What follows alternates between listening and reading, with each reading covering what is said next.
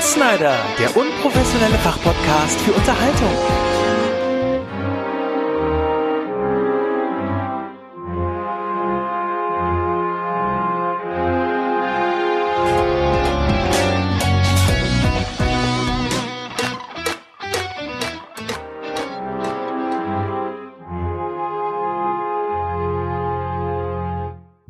Leute im, im Stream, stellt euch schon mal darauf ein, dass das jetzt spoilerige zwei Stunden werden. Solltet ihr also Han Solo noch nicht gesehen haben und euch nicht spoilern lassen, sind die nächsten zwei Stunden eventuell nichts für euch. Vor allen Dingen werden wir nicht nur Solo spoilern, wir werden auch Clone Wars spoilern, wir werden Rebels spoilern, wir werden Last Jedi spoilern, wir werden einfach alles spoilern. Ne? Also anders äh, kann man das jetzt nicht Nein. machen, weil es ist alles so verwoben. Ja,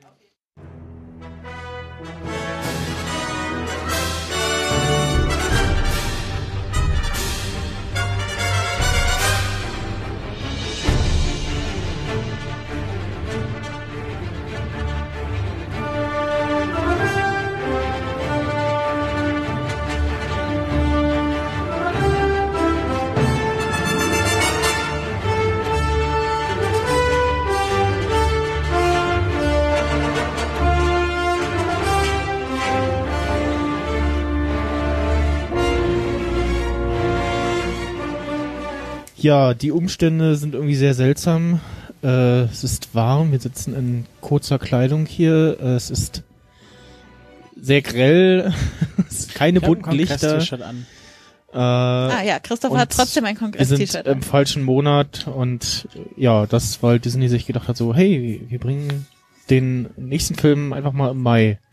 So, Und dann nicht mal am May the 4th. so neben Deadpool und Avengers Infinity War, so. Ja, und damit willkommen zu dem großen The Insider vs. Kulturpessimisten äh, Crossover zum neuen Star Wars Film. Ich werde wieder übergangen.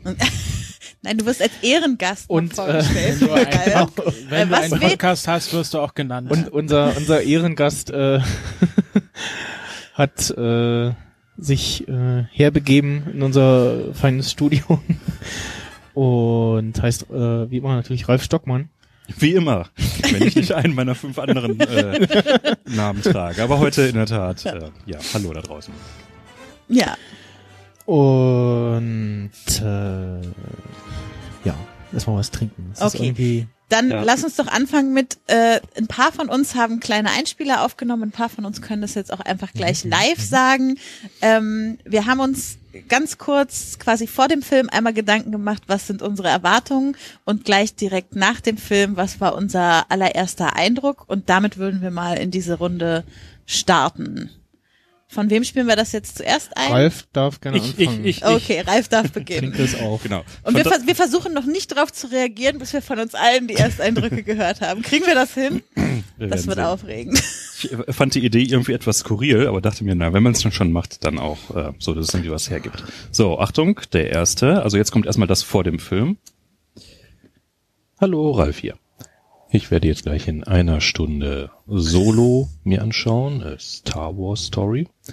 Und äh, ich wurde gebeten, vorher und nachher meine Eindrücke kurz zu schildern für den Day of the Podcast. Ich erwarte von diesem Film absolut überhaupt rein gar nichts.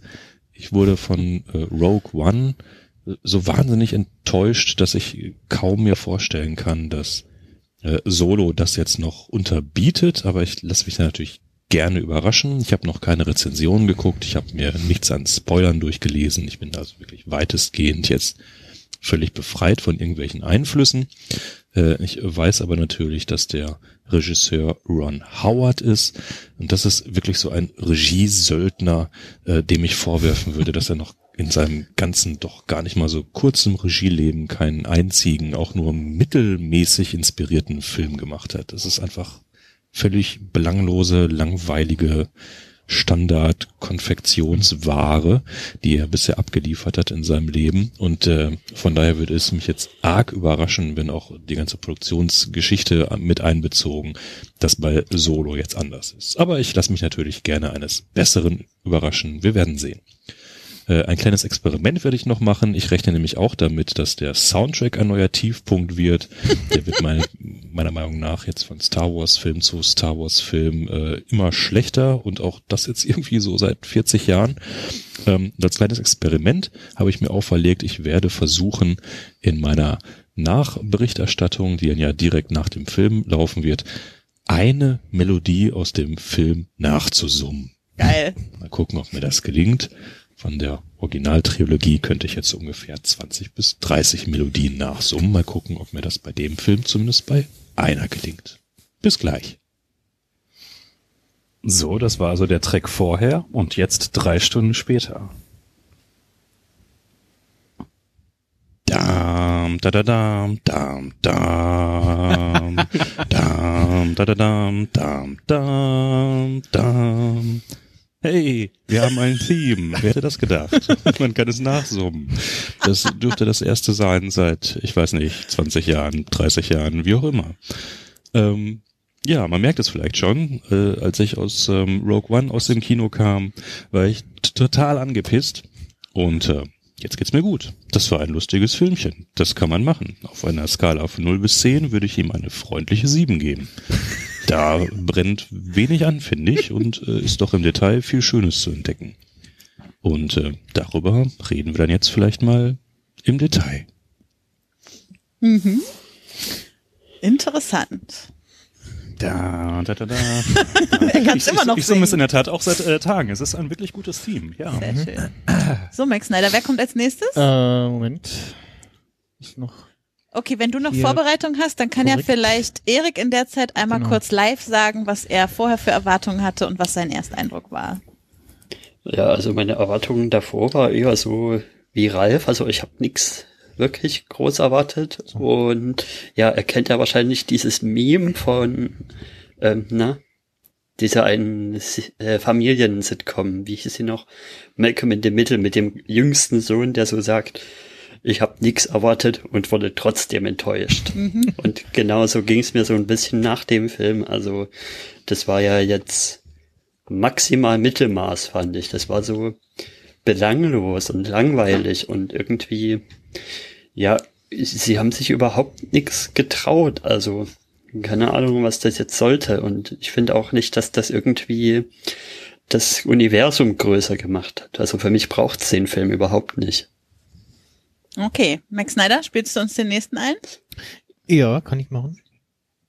Ich starte gleich ins Kino und zwar mit null Erwartungen. Das habe ich dieses Mal ganz bewusst gemacht, weil ich bei Rogue One, bei der letzten Star Wars Story so viele Erwartungen hatte, habe ich versucht, diesmal meine Erwartungen gering zu halten, habe fast nichts gelesen. Ich weiß nichts über die Story, die dieser Film haben wird.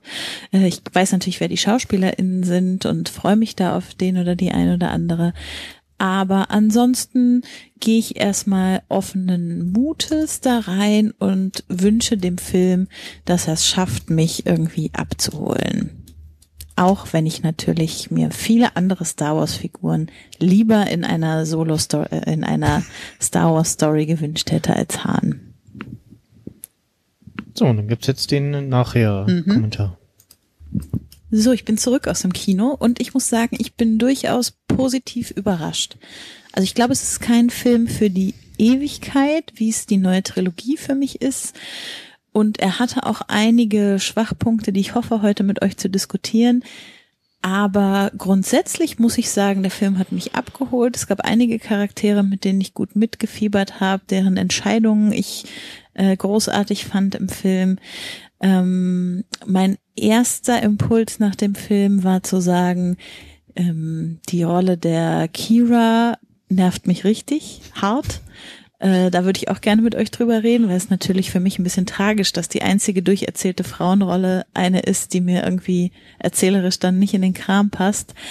Ähm, und ansonsten bin ich aber sehr, sehr positiv. Ähm, vor allem, ich habe ihn in Synchro geguckt und die Synchro bei den Trilogien hat mir ja immer nicht so gefallen. Aber, beziehungsweise bei der neuen Trilogie, aber die Synchro diesmal fand ich richtig gut. Mir hat äh, die Stimme von äh, Hahn gefallen. Die hat mich fast ein bisschen an den alten Hahn erinnert. Und vor allem hat mir die Stimme von L3 gefallen, die ja die Stimme, die deutsche Stimme von Amy aus Big Bang Theory ist. Und das passte für mich wie Arsch auf einmal. Da habe ich den ganzen Film mich drüber gefreut. Ansonsten fehlt mir leider so ein bisschen die philosophische Botschaft, die ein Star Wars Film für mich auch so ein bisschen auszeichnet. Oder sagen wir philosophische Diskussion, die der Film mitbringt. Aber darüber reden wir bestimmt jetzt noch länger. So, dann, äh, ich weiß nicht, will der Christopher äh, zuerst? Ja.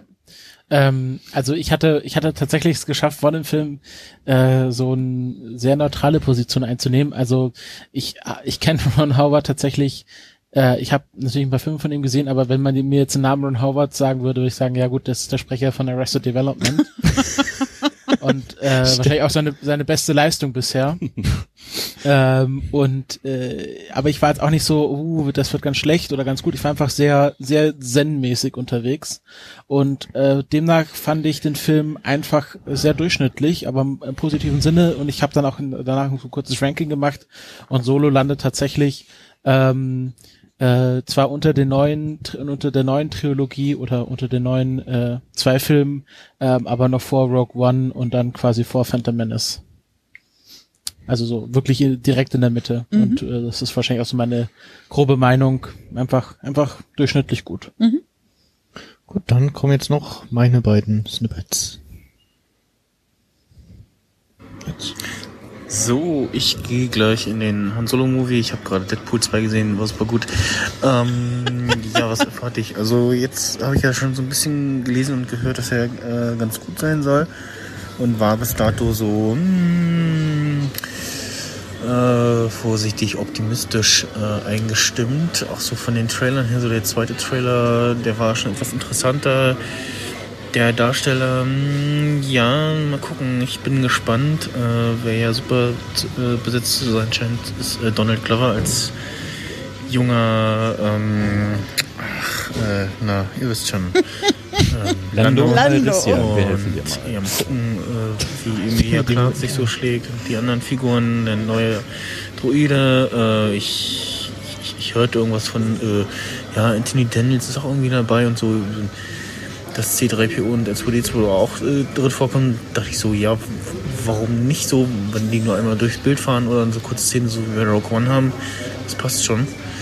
Ähm, und ansonsten, ja, bin ich gespannt. Äh, soll ja, glaube ich, auch schon Verträge für weitere Filme unterschrieben haben oder so. Ich weiß es gar nicht. Ähm, ja, mal schauen. Ich äh, bin gespannt, wo der Film endet. Er soll ja irgendwo zwischen irgendwann kurz nach, oder ja, also zeitlich nach Episode 3 spielen. Das würde ja passen. Ähm, und ähm, ja, ne, das war's eigentlich schon. Bis gleich. Schon. So, bin Und ich nachher. ausufernd. Und gerade frisch raus aus Solo und ja, was soll ich sagen? Also ich finde den großartig. Ähm, schöne, viele Name-Drops, so ist mir während des Films aufgefallen, also Bosk oder äh, ach, äh, wie heißt die Attentäterin nochmal? Ähm, ach Gott. äh, genau, na, ihr wisst schon. Ähm, die ja äh, wohl, so wie ich das äh, verstanden habe, äh, eigentlich mal eine EU-Figur war und dann erstmalig in Episode 1 aufgetaucht ist und dann natürlich äh, in The Clone Wars ähm, bekannter geworden ist. Dann, ja, so Planetennamen, äh, das, das passt alles. Ich, ich habe nur auf Deutsch geguckt und ich weiß nicht, ob das der Synchronsprecher ist oder ob man, also das fühlte sich so an, als wenn sie da so, so ein ja, die, die äh, alte Harrison Ford Stimme, also die, die, die äh, Stimme von dem Harrison Ford Synchronsprecher irgendwie reingemischt hätten. So das klang das irgendwie, keine Ahnung. Äh, die große Überraschung gegen Ende, das war so, die Stimme gehört, denkst du, Moment mal, das ist doch die Stimme von, und dann so, wow, krass, ja, okay, cool, und äh, ja, klar, es passt auch irgendwie alles rein in dieses ganze, äh, ja, Handel, äh, Handelssyndikate und Verbrecher sind die Ähm, ja, ich erwarte da auch ähnliche Verweise und Verzweigungen äh, bei dem Boba Fett-Film, der ja vielleicht als nächstes kommt. So, äh, so sieht's ja gerade aktuell aus. Und ja, äh, ja ansonsten finde ich doch äh, sehr gut gelungen, der Film.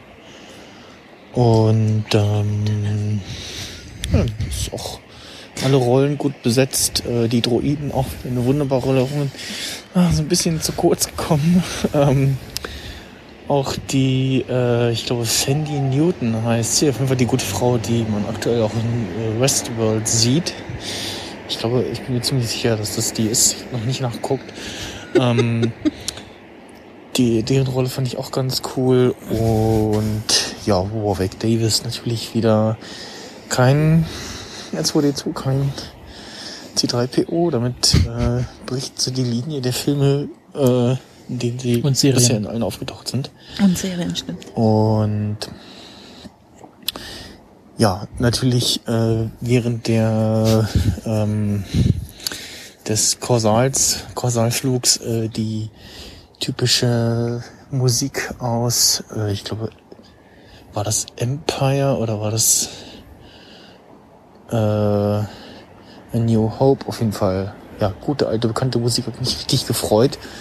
Ähm, ich habe so ein bisschen die Szene aus dem Trailer vermisst mit diesem so äh, so. Oh, ich dachte, äh, ich dachte kurz, es sieht etwas knapp aus, aber alles gut. Und dann passiert ja noch was und ja. Ähm, auch, äh, Unfassbar, geht immer noch ja, weiter. nee, das, das war's eigentlich erstmal so. Äh, hat mir wirklich sehr gut gefallen. Du meintest den, den Flug durchs Asteroidenfeld, ne? Das Ja. war Da, da, da, da, da, da, da, da, da, Ja. da, da, da, da, da. Ich habe Rotz und Wasser geheult, als sie diese Musik gespielt haben. Ich fand das auch wunderschön. Nach 40 Jahren wieder mal. Ja. Die fordere ich ja immer ein. Sobald ein Asteroid zu sehen ist, muss diese Musik kommen. Mensch, da haben wir ja tatsächlich ein, äh, ein Abbild quer durch Mischung. die, die Meinungen, die man auch sonst so äh, liest unter uns. Das ist ja spannend. Ja. Ich habe jetzt tatsächlich Ja, auch ich glaube, Lust auf einen ich Boba glaub- Fett-Film. ich glaube, das ganz, das Negative haben wir jetzt nicht so sehr drin. Ich bin ja auch eher mittelmäßig. Also ich finde es ja eher mittelmäßig und nicht schlecht. Ach so, es klang ist vorhin ja noch ein bisschen negativer, fand ich. Ja. Belanglos ja, da klingt für mich ich schon noch. zurück. Ja, also ich habe da jetzt letztens bei Kino Plus auch eine Frage gehört, die der Schreckert gestellt hat, die mich auch jetzt schon seitdem umtreibt. Wegen, er hat so die Frage in den Raum gestellt, darf ein Star Wars Film nur mittelmäßig sein?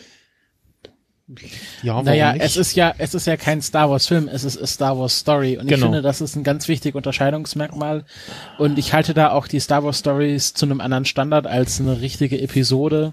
Da sagen muss, okay, das ist einfach noch das erweiterte Universum jetzt, halt in zu einem richtig großen Kinofilm, aber das muss jetzt halt nicht so die epische Geschichte, der Kampf zwischen Gut und Böse sein, wie es Last Jedi war, sondern es kann einfach ein tolles Abenteuer sein und deswegen finde ich es auch gar nicht so schlimm, dass da jetzt nicht so eine große philosophische Frage aufgeworfen wird.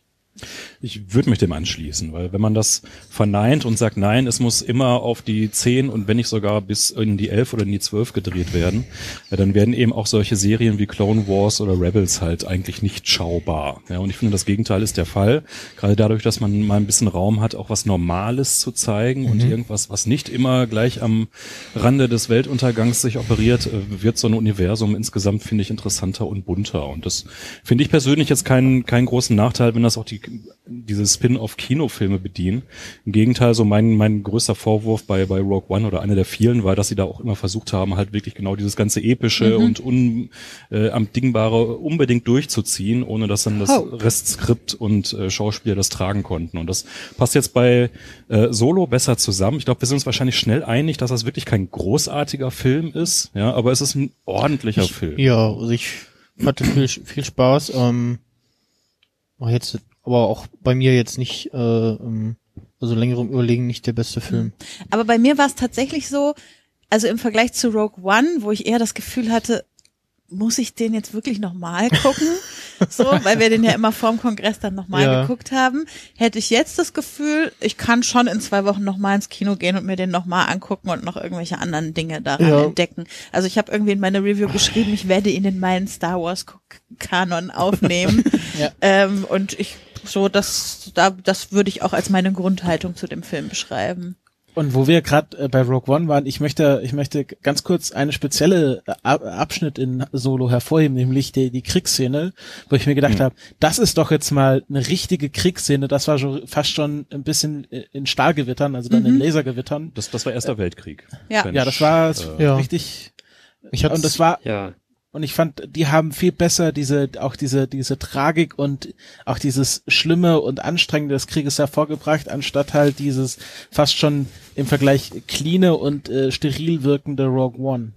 genau. Das ist mir auch äh, als einer von den Strand. Ja. positiven Versatzstücken in dem Film aufgefallen. Also das ist wirklich mal, das ist wirklich die schmutzigste Darstellung von Krieg, die wir in Star Wars bis, bisher überhaupt hatten. Und selbst Rogue One, der ja wirklich so als der Kriegsfilm angeworben wurde, ist klinisch und sauber und rein dagegen. Also da sieht man Also- wirklich mal, wie schmutzig und anstrengend das wirklich ist. Ist, Im Prinzip hast du recht, nur im Detail nicht so ganz. Wir hatten in Clone Wars durchaus die ein oder andere Folge, Ja, auch, wo's wo man auch so zuging. diese Trench Run und dieses Aussichtslose und dieses Unbarmherzige, ich erinnere zum Beispiel an die Dreierfolge äh, auf diesem Planeten, wo es immer Nacht war und äh, wo dieser hinterher durchgedrehte Jedi seine Ah, eigenen Truppen ja. irgendwie ständig Hm. ins äh, ins MG-Feuer quasi äh, immer wieder aufs Neue geschickt hat. Also das war auch ein sehr starker. Wo sich äh, dann rausgestellt hat, dass er für Kandoko äh, Genau, dass er schon umgedreht war.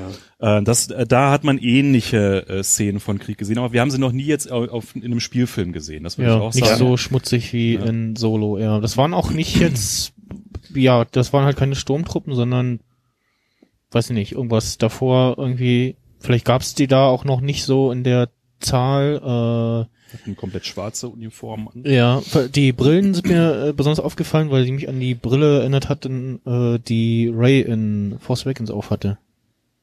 Sieht dem sehr ähnlich, fand ich. Ähm, Ja, wahrscheinlich vielleicht durchaus eine Anlehnung. Ja, ansonsten, ich weiß nicht, äh, wie, wie weit ihr schon recherchiert habt. Ich habe durch Zufall irgendwo gesehen, dass äh, auf einen Artikel von Tobias Beckett äh, gestoßen und da stand dann äh, Tod äh, zehn vor der Schlacht von Yavin. Also der Film spielt dann zehn Jahre Mhm. vor äh, Episode 4 und ja, ziemlich nah an Episode 3 dann.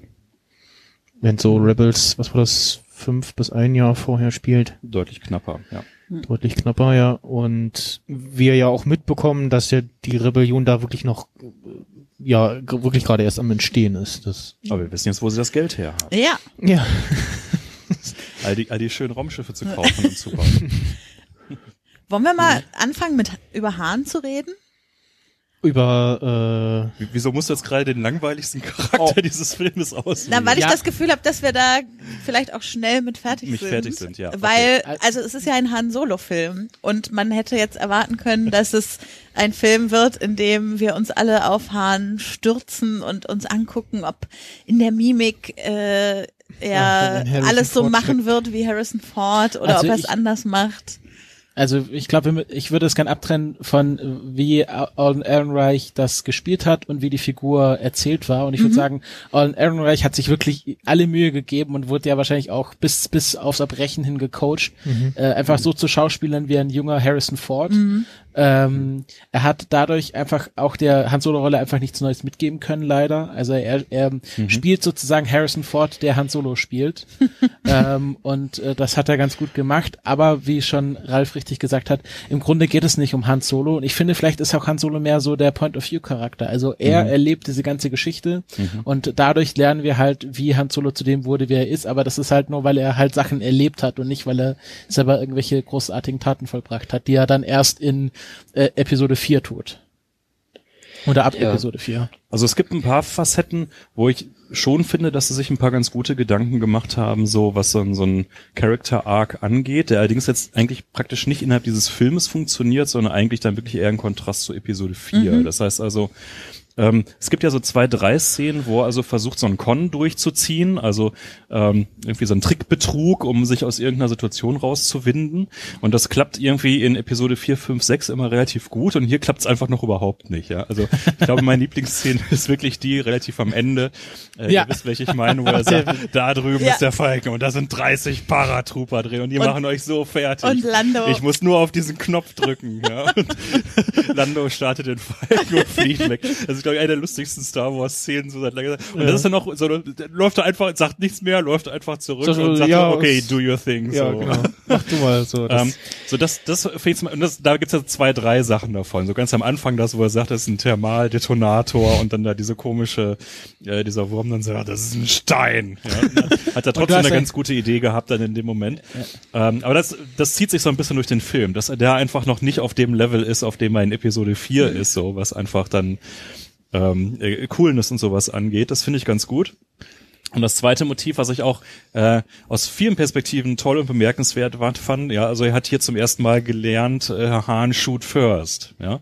ja, das habe ich auch erst später, als äh, es in einem Podcast besprochen wurde, auch begriffen. Und dachte so, ah, ja, stimmt. Das, das hat mich beeindruckt, weil so gerade weil jetzt hier gesagt wird, so, okay, ähm, ähm, hier George Lucas, so du geh nach Hause, ja, so Hahn hat zuerst geschossen, egal wie oft du äh, Episode 4 noch umschneidest, so, das ist nun mal der Charakter. Und das jetzt im Vorhinein noch zu zementieren, wo George Lucas nicht mehr dran kann, ja, äh, fand ich schon ein ganz gelungenes Statement. Und es passte auch sehr, sehr gut in diese Szene und hat diese Szene sehr ambivalent gemacht.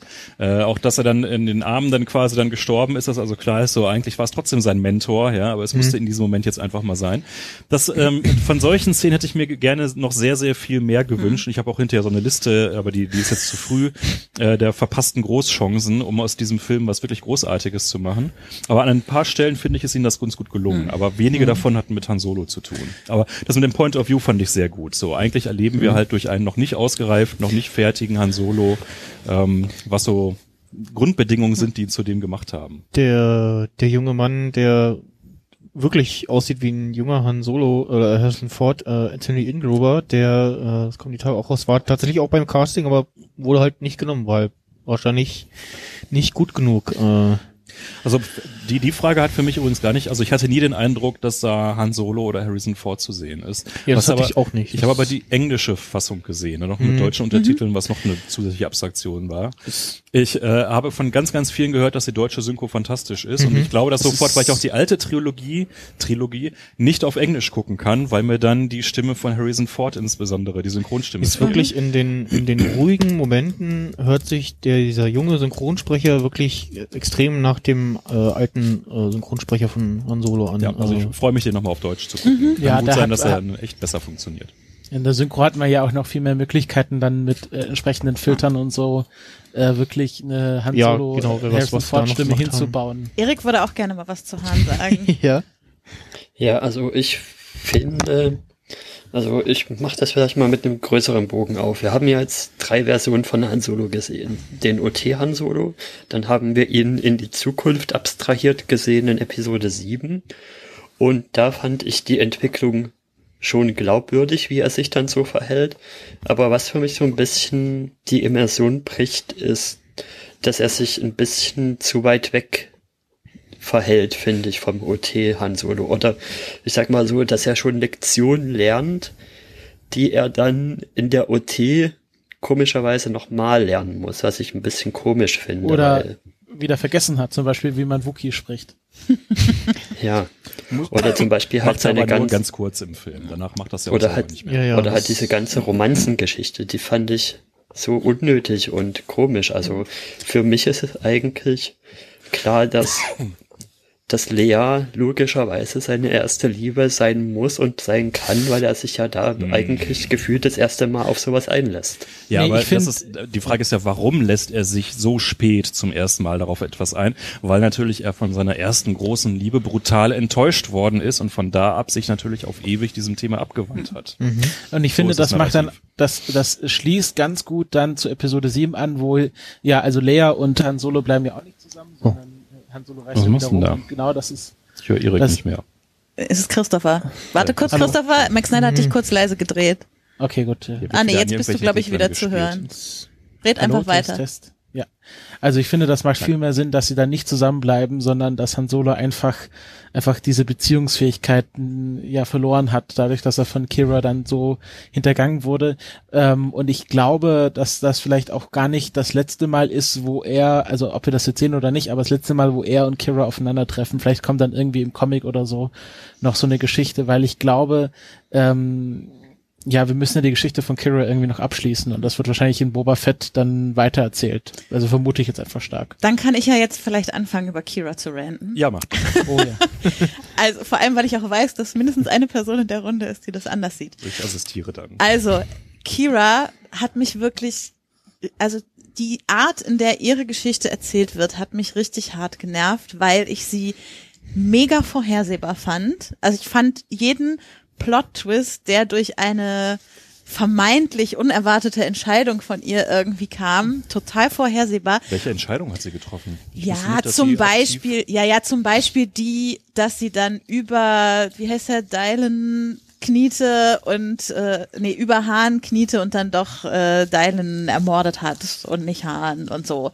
Ähm, genau, worauf ich hinaus will, ist, wenn ich mich zum Beispiel an Episode 8 erinnere, wo äh, jeder verdammte Plot-Twist mit innerer Zerrissenheit der Figuren zu tun hatte und wirklichen Entscheidungen, die die in genau dem Moment getroffen haben. Wenn ich da an Kylo denke, der, der mich vollkommen zerstört hat mit seinen Entscheidungen in diesem Kampf mit Ray, äh, weil ich vorher nicht hätte voraussehen können, was er tun wird. Und dann gucke ich mir das Storytelling an, was mit äh, Kira gemacht wird, die einfach immer genau das tut, was ich von ihr erwartet habe, mit diesem, ja, da waren irgendwelche Dinge und ich bin ihm verpflichtet und deshalb, äh, wie sie dann noch zu ihm sagt, ja, ich bin genau hinter dir, Babe. Und äh, das ist so, es ist so klar, dass sie ihn in dem Moment hintergehen wird. Und das, das ist für mich langweilig gemachtes Storytelling, wenn ich anhand von einer Figur, die so vorhersehbar ist, irgendwie die Plot-Twists von einem Film festmache.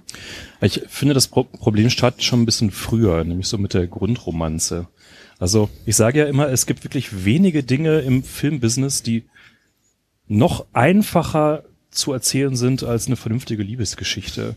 ja, weil also irgendwie gefühlt 50 Prozent von Hollywood basiert darauf, dass man einfach relativ aus der Hand geschüttelt eine vernünftige Love-Comedy runterdrehen kann. Ja?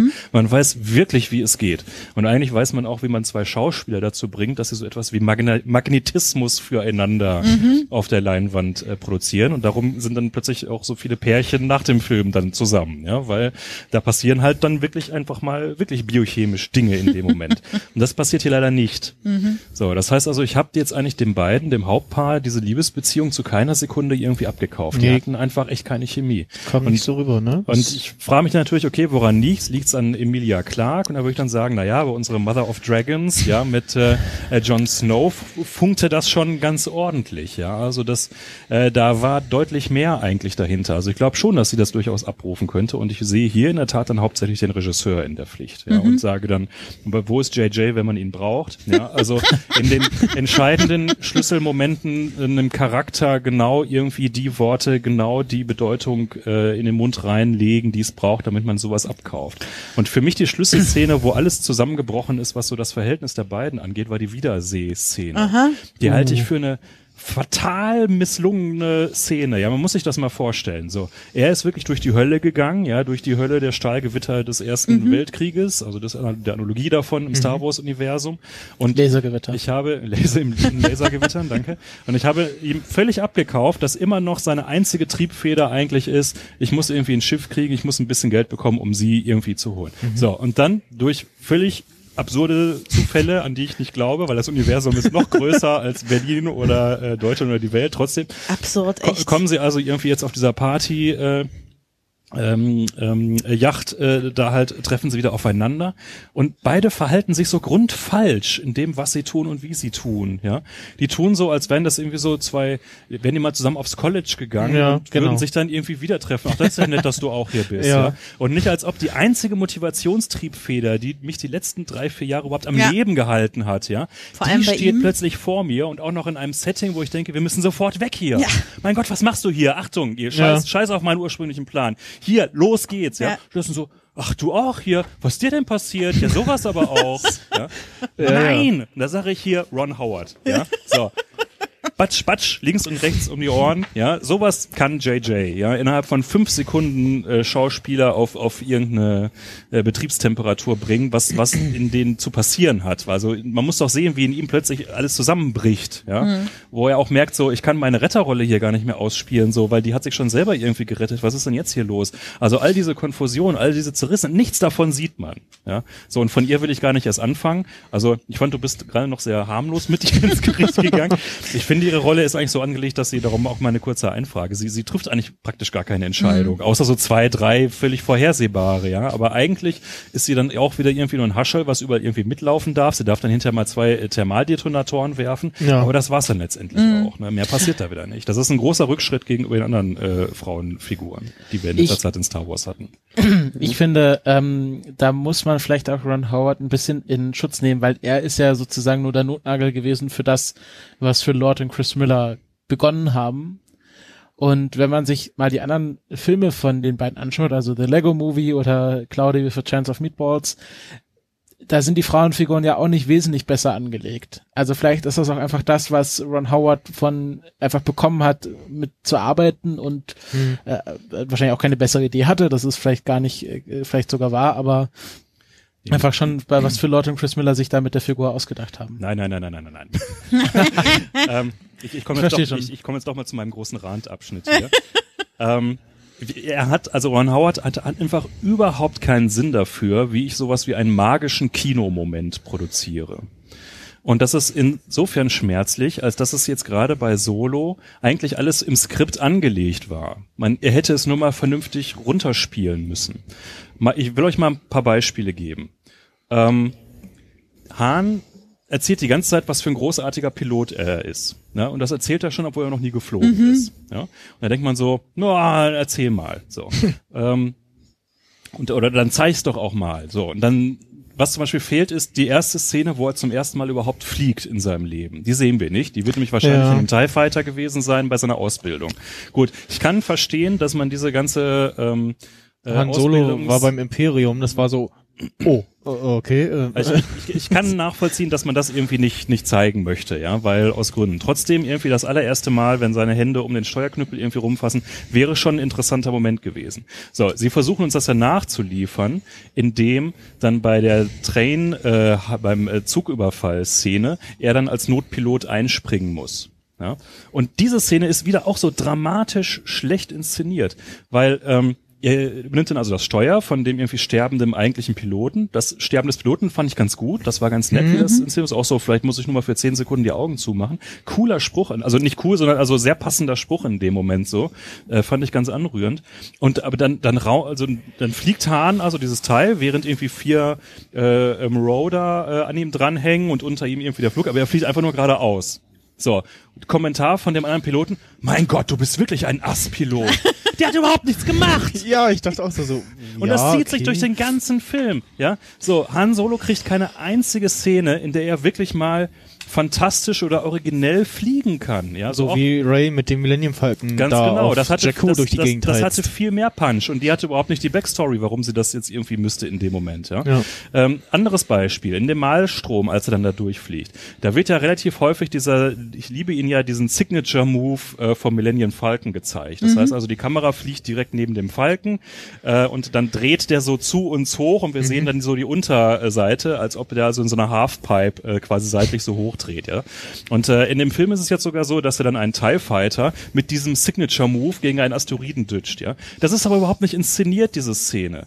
Das heißt also, es, man muss das doch in so einem Film so bauen, dass Hahn in diesem Moment dieses Flugmanöver erfindet. Ja, das bisher physikalisch überhaupt niemand für möglich gehalten hat, dass man so einen Move mit einem Raumschiff machen kann. Das heißt, man muss es doch so inszenieren. Der TIE Fighter hängt die ganze Zeit neben ihn und aus irgendeinem Grund ist das ein Prototyp-Viech, der auch aus seiner Seitenflosse rausfeuern kann. Ja, und fast ist der Schild schon runter. So, und es fällt ihm überhaupt gar nichts ein. Ja, und dann grunzt Chewie irgendwas und dann sagt Hahn, ich habe da eine Idee, Stabilisatoren auf minus 500. Ja, und dann zack, macht er zum ersten Mal diesen Signature-Move und haut dann diesen TIE Fighter gegen Asteroid. Wie großartig wäre sowas? Ja, ihr habt das alles klar vor Augen, wie es aussehen muss. Ja, ja. Aber das, aber Und das doch solche Gedanken kommt Ron Howard nicht. Und da könnte ich könnte jetzt 20 Minuten weiter erzählen, wie ich einzelne Szenen zugespitzt hätte, dass man hinterher wirklich denkt so, fuck, da hat einer mal echt kapiert, worum es in Star Wars eigentlich gehen sollte, auch in so einer Backstory von Star Wars gehen sollte. Ja, und stattdessen plätschert das dann halt alles so ein bisschen. Ja.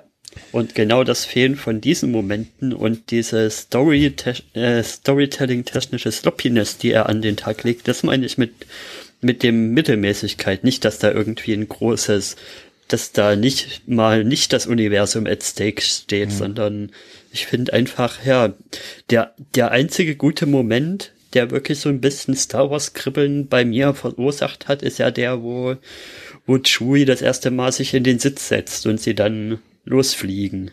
Ja. Also das hat wirklich OT-Feelings ausgelöst, aber sonst ist da nicht Aber viel in dem Moment machen sie dann halt auch nicht viel. Sie fliegen dann halt auch nur. Ja. Ne? Das heißt Ja. also, wenn man das beispielsweise dann eben auch mit der Szene, die ich jetzt gerade imaginiert habe, gekoppelt hätte, ja, dass da also auch wirklich Stakes sind und so weiter und die beiden, wo du auch merkst, okay, da entsteht sofort zwischen den beiden auch so eine Flugmagie. Ja. Du, du siehst ja, dass sie fangen, sie fangen ja dann mit der Szene an. Chewie kommt irgendwie dazu, drückt irgendwelche Knöpfe und sie sagt, äh, ja, okay, setz du dich mal hier hin. Dann kannst du das anscheinend besser und dann machen sie aber nicht weiter. Also sie hätten da noch irgendwas zeigen Ja. müssen, wie Chewie mal eben das Schiff, äh, ja, einmal umkonfiguriert, so. Das, Weitere vergebene dramatische Großchance. L3 wird in den Falken gebeamt.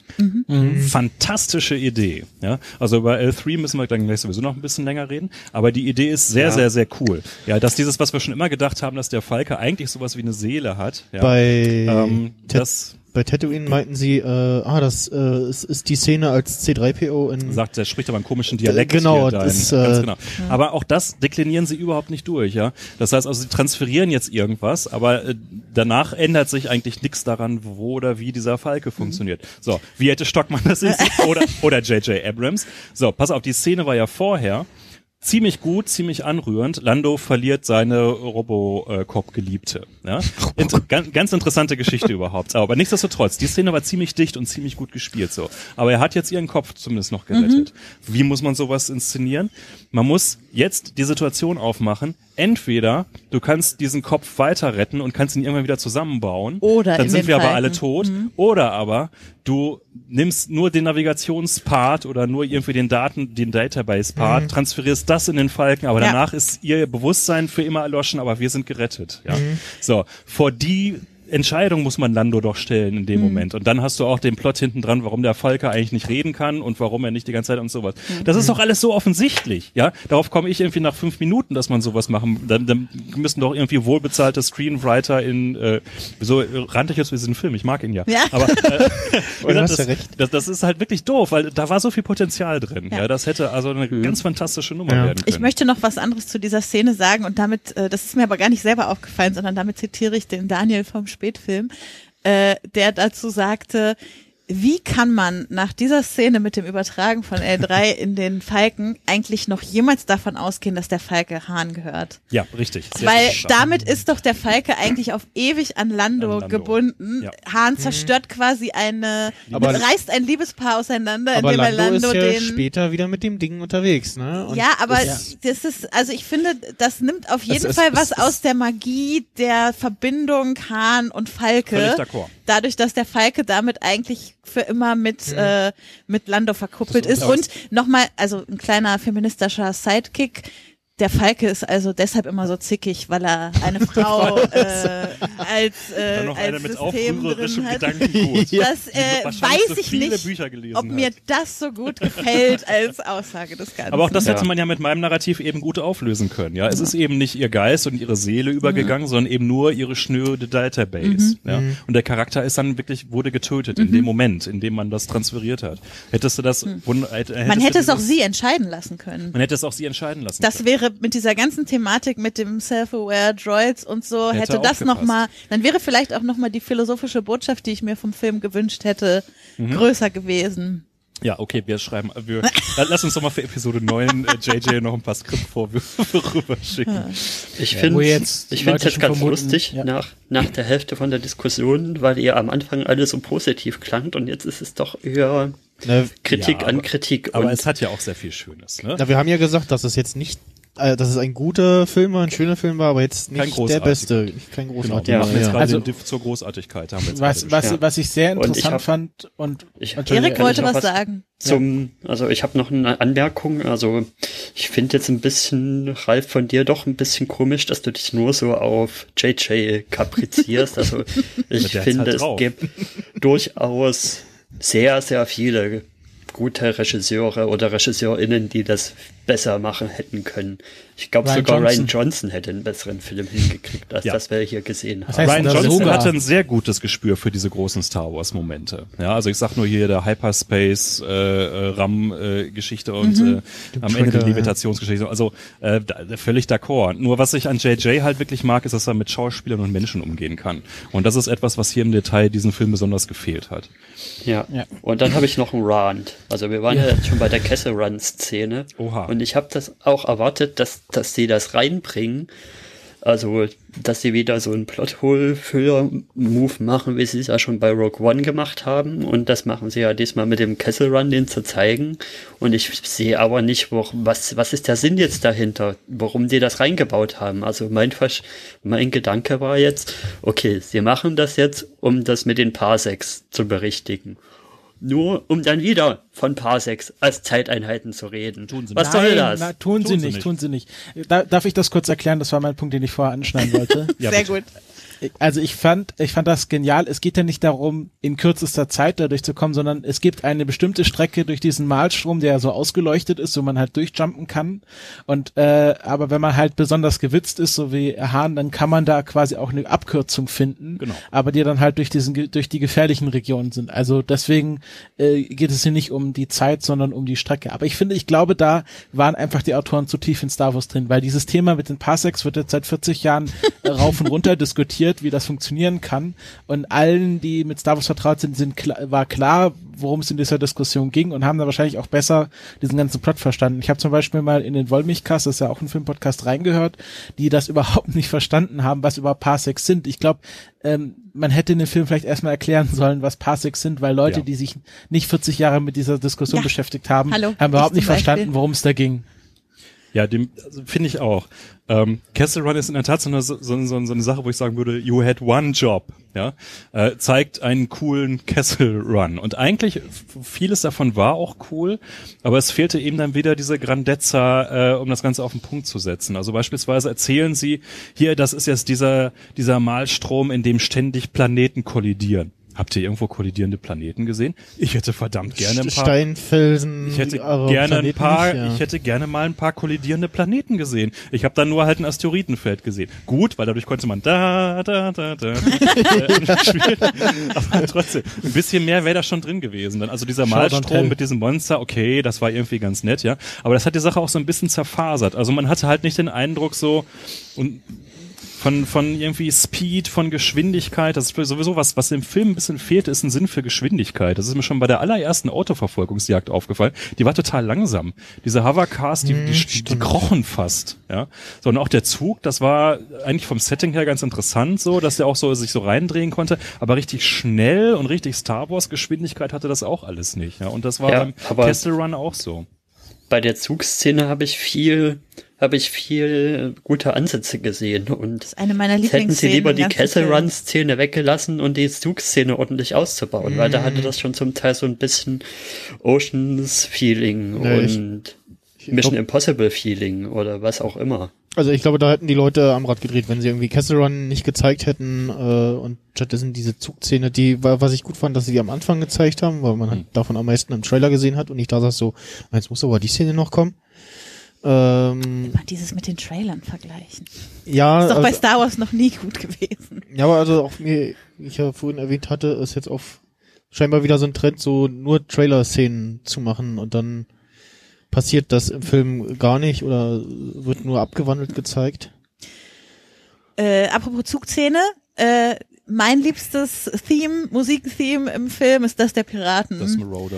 So geil. Bulgarischen Chor. so geil. Also das, äh, das hat mich richtig äh, abgeholt von den ganzen Melodien, die Das- so zu hören ist- waren. Ich könnte es jetzt auch nicht mehr summen, gebe ich zu, aber ich, ich saß da und sagte zu meiner Kinobegleitung, wie geil ist das denn? Ja, das, das war cool. Also was die, den Soundtrack insgesamt natürlich viel besser macht als den von Rock One, ist, dass er eben neue Sachen mischt mit den klassischen Themes. Ne? Was sie, bei Rock One hatten sie einen komplett generischen, der irgendwie völlig untergegangen ist, fand ich.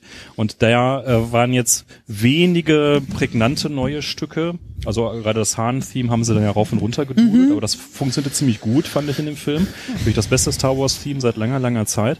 Und das zweite Stück, was wirklich im Kopf lag, ist dann das Marauder-Theme, weil äh, das, äh, ich hatte noch gelesen, so was der, der Komponist, der wollte halt so den Eindruck erwecken, plötzlich kommt so eine völlig andere Fraktion aus einem ganz anderen Kulturkreis, einem ganz anderen Wertesystem nochmal dazu. Und das hat gut funktioniert. Das war so Voll. ein, so, ein, so ein Moment von Alienation wirklich. Ja. Ja, Ähm, fand ich auch ganz, ganz clever gemacht. ja, hat mir richtig gut gefallen.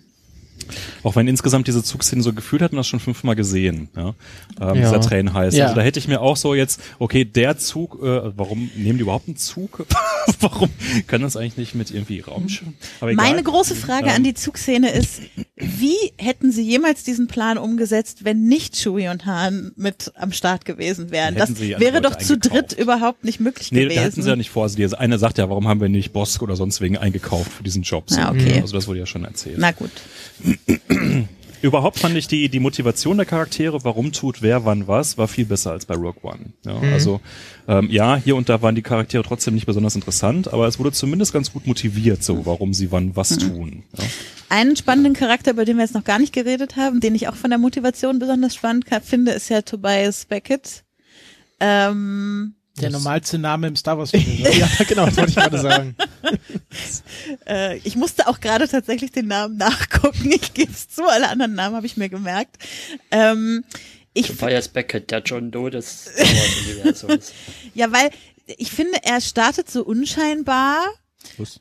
Na, unscheinbar im Sinne von, dass man nicht das Gefühl hat, er wird so die fette Rolle, was irgendwelche großen Plot-Twists am Ende noch angeht, äh, einnehmen und macht sich ja dann tatsächlich so richtig zu einem zu einem Mentor, der ja aber trotzdem super, äh, wie soll ich sagen, super äh, konsistent ist in jeder Entscheidung, die er trifft. Also so in diesem äh, ich habe dir gesagt, vertraue niemandem und ich bin der Mitarbeiter und dies, das. Also, und dann bis zum Ende, bis er dann zu, zu Hahn sagt, du hast genau das Richtige gemacht in diesem Moment, in dem du geschossen hast. Äh, Finde ich äh, wirklich spannend. Ich, gut, ich mag auch Woody Harrison. Also Oh, er hat ja. es bei mir vielleicht auch leicht, dieser Charakter irgendwie Er nah an mich halt auch so, ranzukommen. häufig spielt. Ne? Ja. Also er ist natürlich schon so sein Signature-Character Ja. einfach. Und ich, ich liebe zum Beispiel, wie er, wie er erst, also wie er diesen kurzen Moment des Leides hat, als seine, seine Frau, Freundin stirbt und sich für den Plan opfert sozusagen und aber dann auch ganz schnell wieder im, im Profi-Modus. ja, genau, im Profimodus drin ist und weiß, okay, ich muss jetzt dahin und das irgendwie, ich muss Dryden bequatschen, das ist die einzige Chance, die mir jetzt gerade irgendwie bleibt. Und wie das dann nur noch so kurz anklingt, dann am Ende nochmal mit, aber ich wollte wirklich lernen, ich wollte wirklich hingehen und lernen, das Dings da zu spielen und so.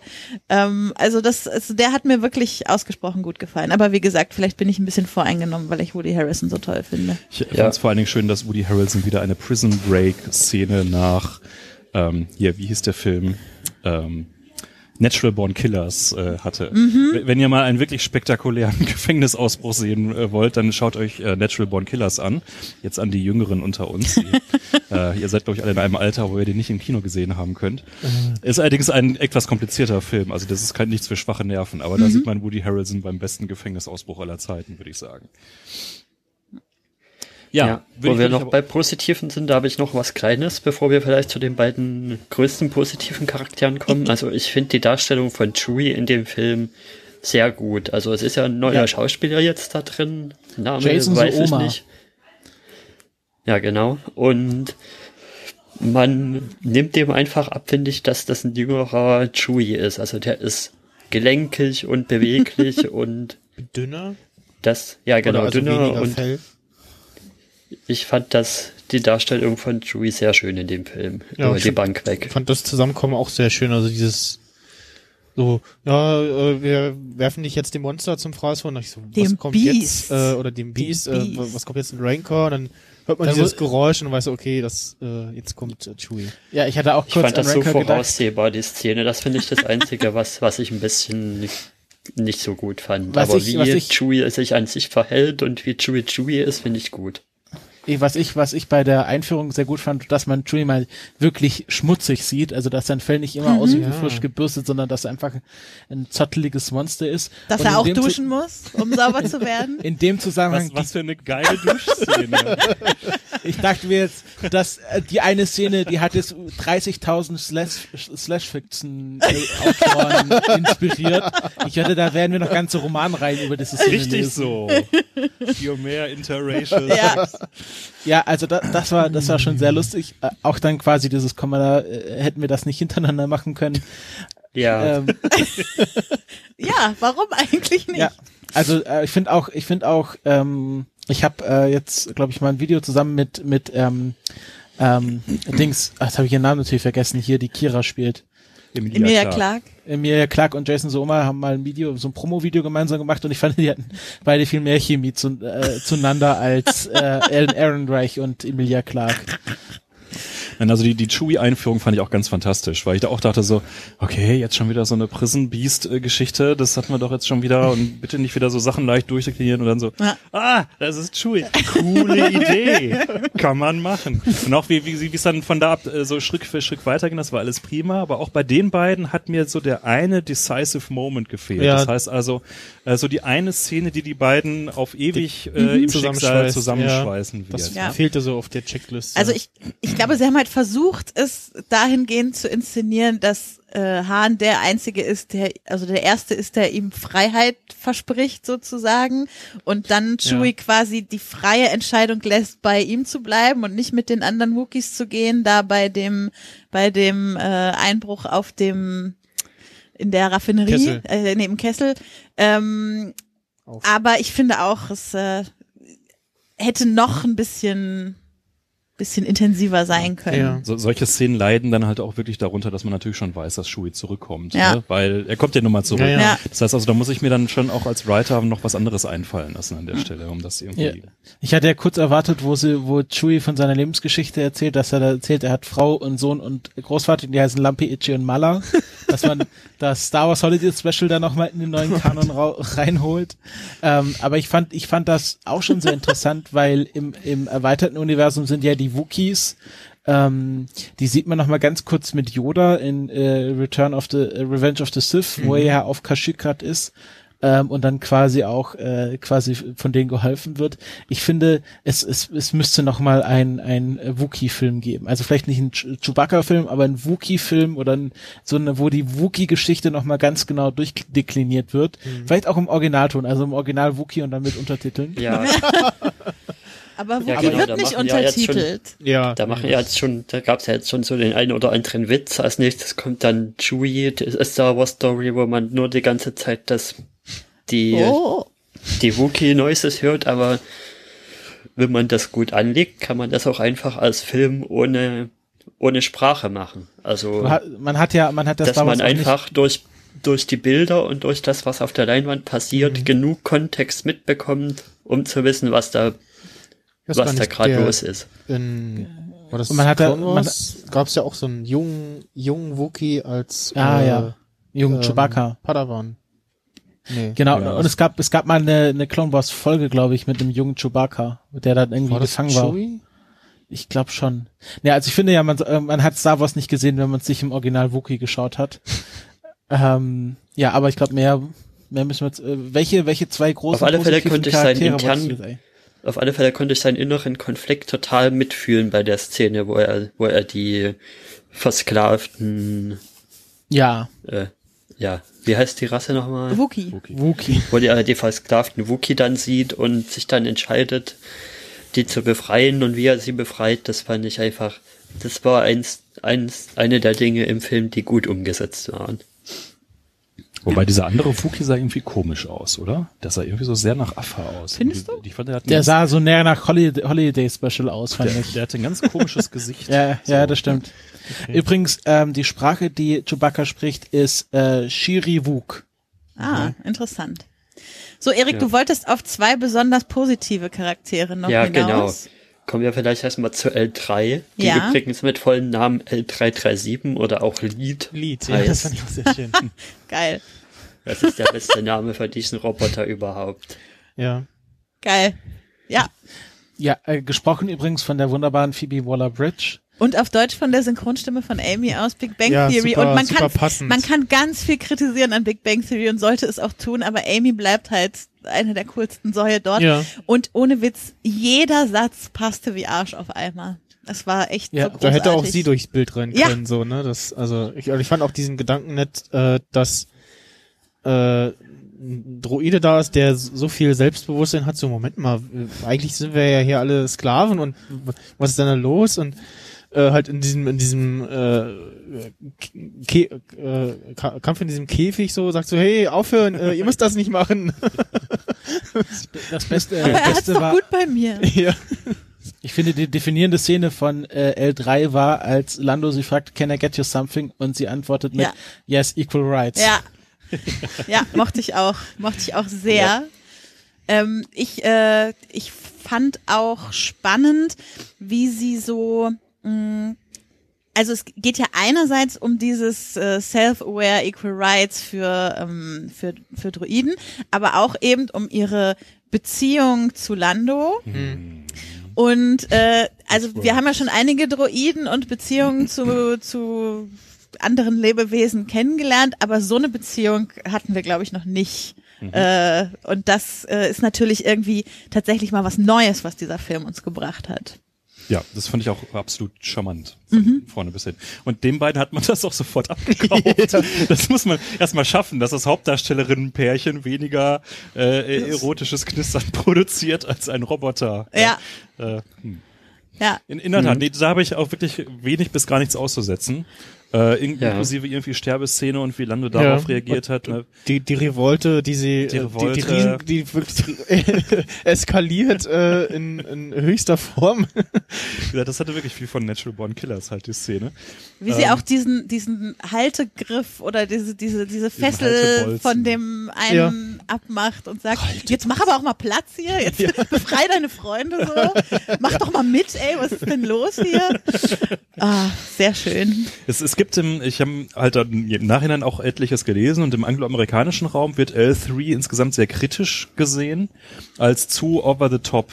Das also quasi jetzt so ähm, ein klar auf Emanzipation, jetzt gar nicht nur von Frauen, sondern eben Robotern, was auch immer für Minderheiten, ja, äh, dass sich darüber lächerlich gemacht würde. Finde ich gar nicht. Ich kann das nicht nachvollziehen. Und ich habe den Eindruck, dass das wiederum auch eher so die Konservativen sind, Ja. die da jetzt so eine Position vertreten. Also ich persönlich fand das ein total charmant. Natürlich ist sie völlig überzeichnet. Natürlich ist es bis zu einem gewissen Grad eine Karikatur. Aber ich finde eine so charmant liebevolle, dass man sofort denkt so, ja genau, so sollten wir es doch mal machen. Ja. Endlich sagt's ja mal einer, Ja. wie es auch wirklich ist. so, so brutally honest in jedem Satz, den sie irgendwie sagt und äh, sie alles genauso meint. Auch das, das Frauengespräch, was sie da mit Emilia Clark Ah ja, wirklich, Ach, wirklich das hatte gut. ich schon wieder vergessen. Danke für die Erinnerung daran. Ja, ähm, Aber natürlich Ich, ja. muss man als den kritischen Punkt muss man natürlich trotzdem sehen, dass es halt wirklich die dritte Stage von von dem einen Test da, wie heißt der noch? Mit dem gibt es Frauenfiguren, sind die in einem Screen, So, die äh, werden erfüllt, aber die reden, die reden nur über Männer miteinander. Ja, und ich das glaube, ist halt das ist- schon so ein bisschen Kritik. Ja, ich, also in der. Szene ja, aber ich glaube, äh, es gibt noch andere Szenen, die, die dafür sorgen, dass dieser Film den äh, Becheltest knapp bestehen dürfte. Ja. Da wäre ich mir einigermaßen sicher. Obwohl die Frauenfiguren nicht, auch- also die, die bessere Frauenfigur wird ja leider halt relativ schnell Ja, absolviert. ne? leider. Und auch dieser vierbeinige Typ, der war ja auch sehr, sehr äh, charismatisch. Ja. Wobei das auch eine, eine Stärke des Films ist, dass er solche Figuren auch abräumt und nicht den ganzen Film noch mit durchschleppt, weil also dafür kommen dann halt andere wichtiger. Also L3 beispielsweise ist dann schon noch der interessantere, die interessantere Figur. Ja? Im Gegensatz zu ähm, äh, wieder halt Rogue One, wo man hinter irgendwie einen viel zu großen Cast hat von Leuten, die aber alle überhaupt nichts irgendwie äh, für sich aussagen. Ne? Ähm, ich habe jetzt noch mal kurz nachgeschaut auf bechteltest.com Ja. äh, und äh, tatsächlich besteht Solo nicht den Bechteltest, weil diese Szene, die wir gerade besprochen haben, ist tatsächlich die einzige Szene, wo zwei Frauen alleine reden. Alleine miteinander sprechen. Ist das Ja. wirklich so? Ja. Ja. Ich hätte schwören können, dass die beiden vorher auch schon mal miteinander reden. Ja, Also laut, laut, Also- also, also es war auch nicht definitiv, aber laut dieser Seite schon. Also mir hat's das halt hauptsächlich in die Timeline gespürt mit, also ähm, ist das äh, Bird-Meme, wo wo halt auch viele? Punkte drin sind, die, die ich nicht so skeptisch sehe. Also ich sehe zum Beispiel nicht die Übersexualisierung von L3, aber dass der Bechteltest halt nicht bestanden wird, das stimmt halt schon. Ja, aber da kann ja jetzt erstmal nicht der Charakter L3 was für. Ja, aber da kann der Sondern Film da kann der Film was für, Gewissermaßen genau. ist das Welche ja aber jetzt schon eine Szenen- ironische Brechung des Bechteltestes, diese Szene. Ja, also jetzt dem Film darum jetzt ein emanzipatorisches Potenzial abzusprechen in dieser in dieser Figurenzeichnung dieses Roboters, fände ich dann schon ein bisschen äh, bösartig, richtig gehend. Ja, also das ist für Star Wars schon so mit das originellste und ähm, äh, progressivste, was wir da bisher so hatten in der Richtung überhaupt. Ja. Ja. Man kann fast sagen, dass dies, also je länger ich über die Szene nochmal nachdenke, also über dieses vermeintliche Frau-zu-Frau-Gespräch, ähm, also je länger ich drüber nachdenke, desto mehr finde ich es vielleicht sogar ein, ein empowernden, empowerndes Moment, dass wir hier zwei Frauen erleben, die sich über, also wenn wir denn L3 als Frau lesen wollen, da können wir vielleicht auch nochmal drüber diskutieren. Über ihre nichtsnutzigen Typen. Äh, genau, wie sie quasi über ihre ureigene äh, Sicht auf Liebe und diese beiden Männer im Speziellen sich austauschen. Also vielleicht finde ich es da sogar fast besser, dass es dieses Gespräch gibt, als wenn es jetzt irgendein anderes Gespräch zwischen den beiden gegeben hätte, was für ein Bestehen des Bechteltests gesorgt hätte. Ja, ich unterstütze diese Auffassung. Was natürlich nicht Ich heißt, finde, dass es äh, nicht mehr Gespräche zwischen Frauen geben sollte in diesen Filmen. Richtig. Ich finde auf alle Fälle, L3 ist die Figur, die wirklich die philosophischen Fragen in den Film Ja. reinbringt. Ja. Also zum Beispiel mache ich jetzt mal die Frage auf mit dem, was ich ja auch ins Dokument reingeschrieben habe, mit dem, haben Droiden Gender und sollte man diese überhaupt als solche lesen oder sind Droiden inhärent non-binary? dass die sonst immer von Männern synchronisiert wurden, Ja. äh, würde ich, also äh, äh, ist schon mal schön, dass es diesmal einen gibt, der von einer Frau synchronisiert wird. Ähm, Aber also es gibt schon, äh, gab schon hin und wieder Szenen, wo man gesehen hat, okay, das sah jetzt nach einem doch eher weiblich angehauchten Druiden aus. aber was macht äh, einen Droiden weiblich angehaucht? Na, f- f- die Figur so, das. Aber äh, welche Figur bedeutet weiblich? Jede Ja. Figur kann weiblich sein. Nee, aber es, es war schon okay, das, das soll mir jetzt suggerieren, äh, das ist ein eher weiblicher Druide so. Das, Ja. Ich, ich verstehe schon, was du, was du meinst. Also natürlich suggeriert uns der Brüste Film halt das an vielen Stellen. Ja, aber genau. ob das wirklich Sachen, die sind, die Weiblichkeit konstituieren und ob wir das dann noch auf eine Rasse, äh, eine Klasse, was auch immer übertragen, die vielleicht überhaupt kein Geschlecht haben muss inhärent. ja, ja. Äh, ob ich, ob ich das dann gut ganz gut finde, ist die an, genau, ne? die eigentlich auch ganz gut ohne klarkommt, weil wir hätten auch eine Beziehung zwischen Lando und L3 haben können, ohne dass wir L3 explizit als Frau lesen würden. Inter interessanterweise auch so vom Bau her ist L3 ja wie jeder andere Druide auch. Das heißt also, sie, sie haben gerade darauf verzichtet, da jetzt besondere weibliche Ja, Attribute irgendwo genau. unterzubringen. ne? Also selbst bis hin zu dieser sehr geometrischen, abstrakten Kopfform. Mhm. Ja, da hätte man, ähm, weiß ich gar nicht, gibt's, Fand ich sehr spannend. Äh, in meinem äh, Kopf äh, spielt sich irgendwie ein Film ab mit L3 und äh, K2SO. ja, die beiden kämen Das- das vielleicht ganz Ich glaube, das wäre ganz lustig. Und auf jeden Fall irgendein Duo, was man nicht als Feind haben möchte, glaube ich. Ich finde, L3 ist auch eine wieder mal der schöneren, neu eingeführten Figurmodelle, die sie haben.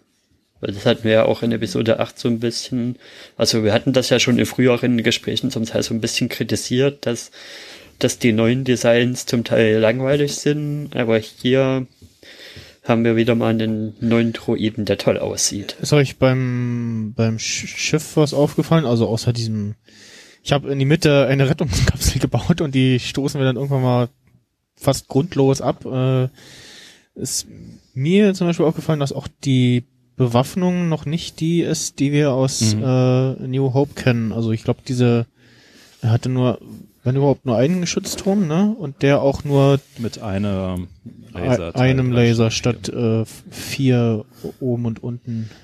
Aber gehört das mittlerweile, gehört das mittlerweile schon zur Standardrepertoire von Star Wars, dass da jemand drin sitzt, ein äh, TIE Fighter abschießt und dann sie vor, Frei, vor Freude laut schreit, weil das war genau die gleiche Szene wie bei Finn in äh, Force Awakens, der ja im Grunde Also- das gleiche macht. Das macht bestimmt unheimlich Spaß, in dem Ding da zu sitzen und Und das ist ja nur ein Rückruf auf, auf Luke, der das dann auch macht und wo dann äh, der Satz fällt, don't get cocky, kid. ja, ja, das, also ich stelle mir das auch sehr spannend vor, da irgendwie in diesem wilden Konstrukt und du weißt nicht, wie das Schiff jetzt fliegt, äh, und dann triffst du tatsächlich äh, auch mal einen TIE Fighter. Ähm, das doch, ich, also ja klar, es zieht sich so durch, dass dieser Freudenschrei, was es in dem Film glaube ich nicht gab, war der Wilhelmsschrei, ne? Der Wilhelmsschrei? Habe ich auch nicht gehört, nee. Habe ich auch nicht Ich gehört, glaube, nee. das war der erste ohne. Ähm, Anthony Apropos- Daniels hat noch mitgespielt, aber ich Das, was übrigens äh, L3 auch noch interessant macht, kann man auch in der Wikipedia nachlesen, ist, dass es sich selber zusammengebaut und erweitert hat. Das interessant. heißt also, es ist kein Design, was jetzt Lando äh, irgendwie entworfen hat, sondern äh, sie hat also Teile von anderen Robotern an sich selber dran gebaut, was so in Sachen Transhumanismus nochmal äh, ganz andere Fragestellung aufwirft, die der Film aber, glaube ich, nicht so wirklich durchdefiniert. Ja. Genau, und den Aspekt, den wir vorhin eher noch nicht, noch nicht beleuchtet haben, ist das mit dem Self-Aware. Weil das ist ja für die Star Wars-Geschichte, also zumindest aus den Filmen, weil ich die Serien ja nicht komplett gesehen habe, vielleicht ist das ja auch drin. Also zumindest in den Filmen ist das was Neues. Weil bisher waren die ja wirklich so eher die Droiden eher so als Diener oder Servants behandelt. also in das ist der halt auf R2D2. auf der Lichtseite eher als Diener oder ja, Servant und, und auf der Dark Side eher als Sklaven oder Wesen ohne Personenrechte.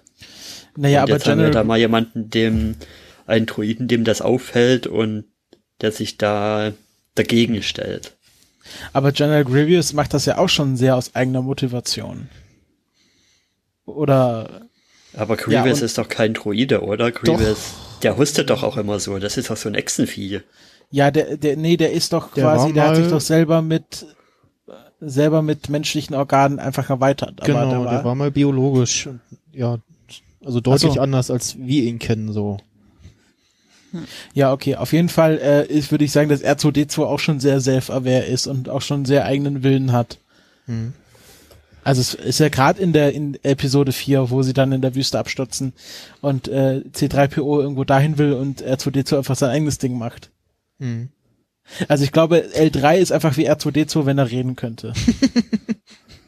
Aber wenn er, wenn R2D2 halt Anweisungen von Menschen bekommt, dann erfüllt er die ja auch aus, Nicht immer. ohne zu murren. Ja, Vielleicht wissen wir nur nicht, dass er mord. Ja, genau. Den Gedanken hatte ich auch gerade. also ich glaube. Aber ich verstehe durchaus, worauf du hinaus willst, Erik. Also, dass dieses Thema in diesem Film viel größer aufgemacht wird, als wir das jemals zuvor irgendwie Ja, in den genau Star das. Wars Filmen hatten. Wollen wir noch über Lando Ja, reden? unbedingt.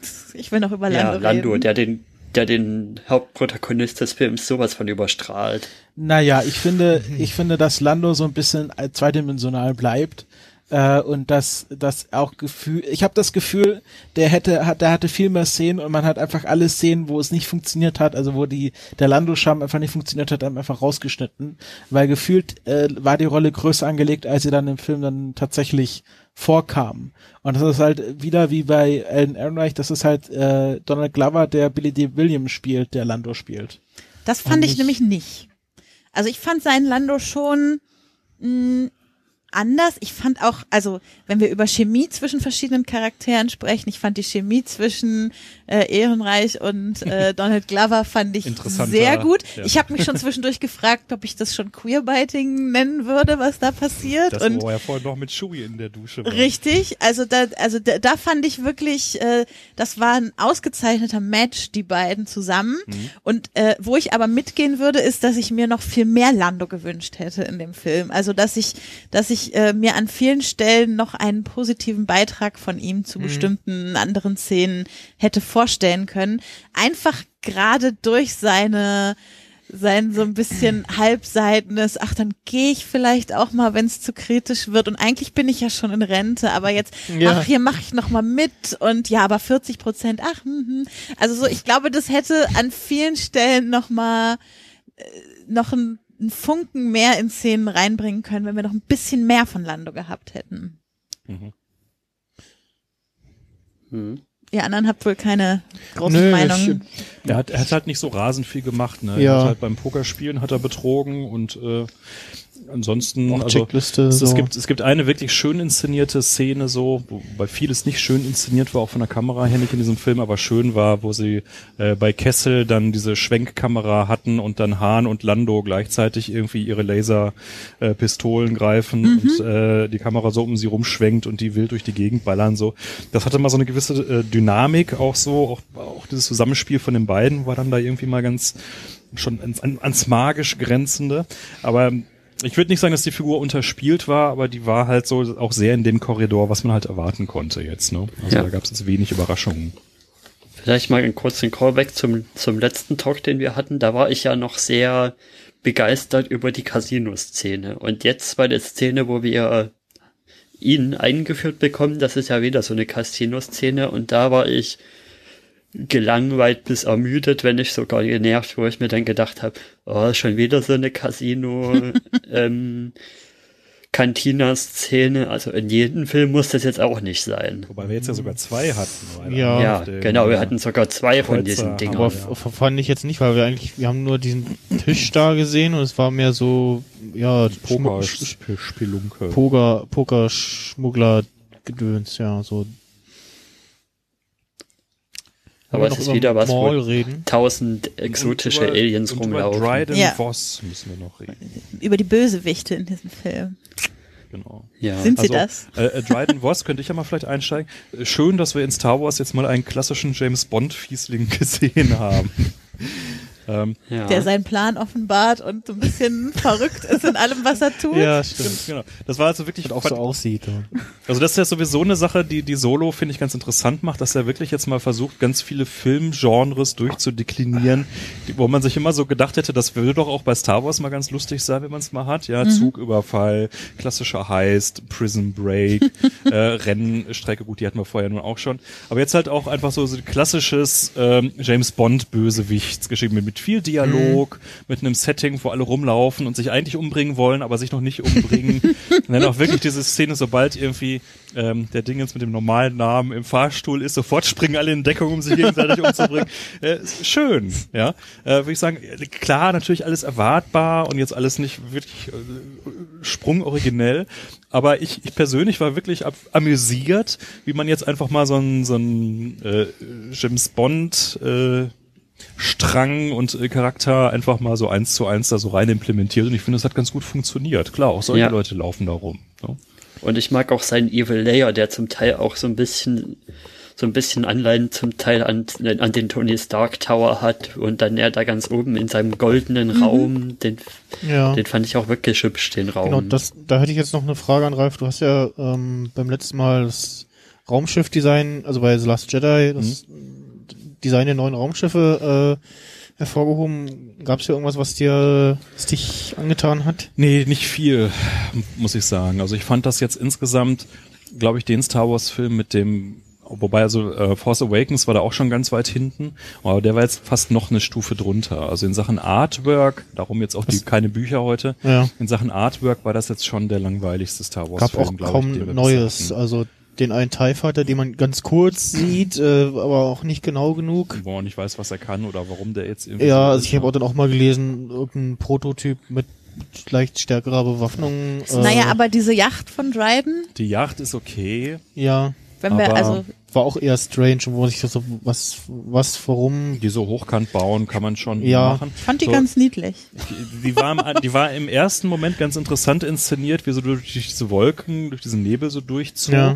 Ich hätte mir aber eigentlich vorgestellt, dass sie so zehnmal größer ist. Ich fand die hinterher Mhm. ein bisschen piefig klein. Ja? Das ist sowieso eine Sache, die ich Star Wars vorwerfe. Ey Leute, macht's doch größer. Ihr habt Sternzerstörer erfunden und Die- Todessterne. die- macht alles zehnmal so groß, wie ihr es macht die, derzeit. die wird Szene, wo, wo der Sternkreuzer vor dem Millennium Falcon auftaucht, die fand ich gut. Da war die dann war cool, aber auch nur sehr kurz. ja, die war hat dann verdeutlicht so und, und da ist das Imperium übrigens und mit einem großen äh, Kreuzer so. Äh, Da war wirklich Rogue One, wo dieser Sternenzerstörer über der Stadt hängt. war viel mal- das, das sehr gutes, besseres Ja. Bild. ja. Rogue One hat viele gute Bilder, also Ja. zum Beispiel auch, wo diese Schüsse Ja. da in den, in den Also Todesstern grafisch eingesetzt war wird. Rogue One toll, gar keine Frage. Ne? Und da hängt jetzt Solo schwer hinterher. Ja, und ansonsten der, der Landspeeder sah jetzt auch nicht viel anders aus als der von Luke. Äh, Ja, und wie gesagt, rennend wäre man schneller gewesen. ja, ja. Wieso, haben eigentlich, Irgendwie. wieso haben eigentlich die, diese Hunde, äh, diese Alien-Dogs, die nicht dann kalt gemacht? Also, weil, ja, irgendwie der Verfolger, also ich rede hier von der Szene am Anfang, diesem ersten Chase, äh, der Verfolger kann da jetzt nicht durch die Gasse durch, aber er hätte jetzt einfach, als er gesehen hat, okay, die anderen sind auch stecken geblieben, dann hinten bei dem Manöver, hätte doch einfach seine Hunde loslassen können.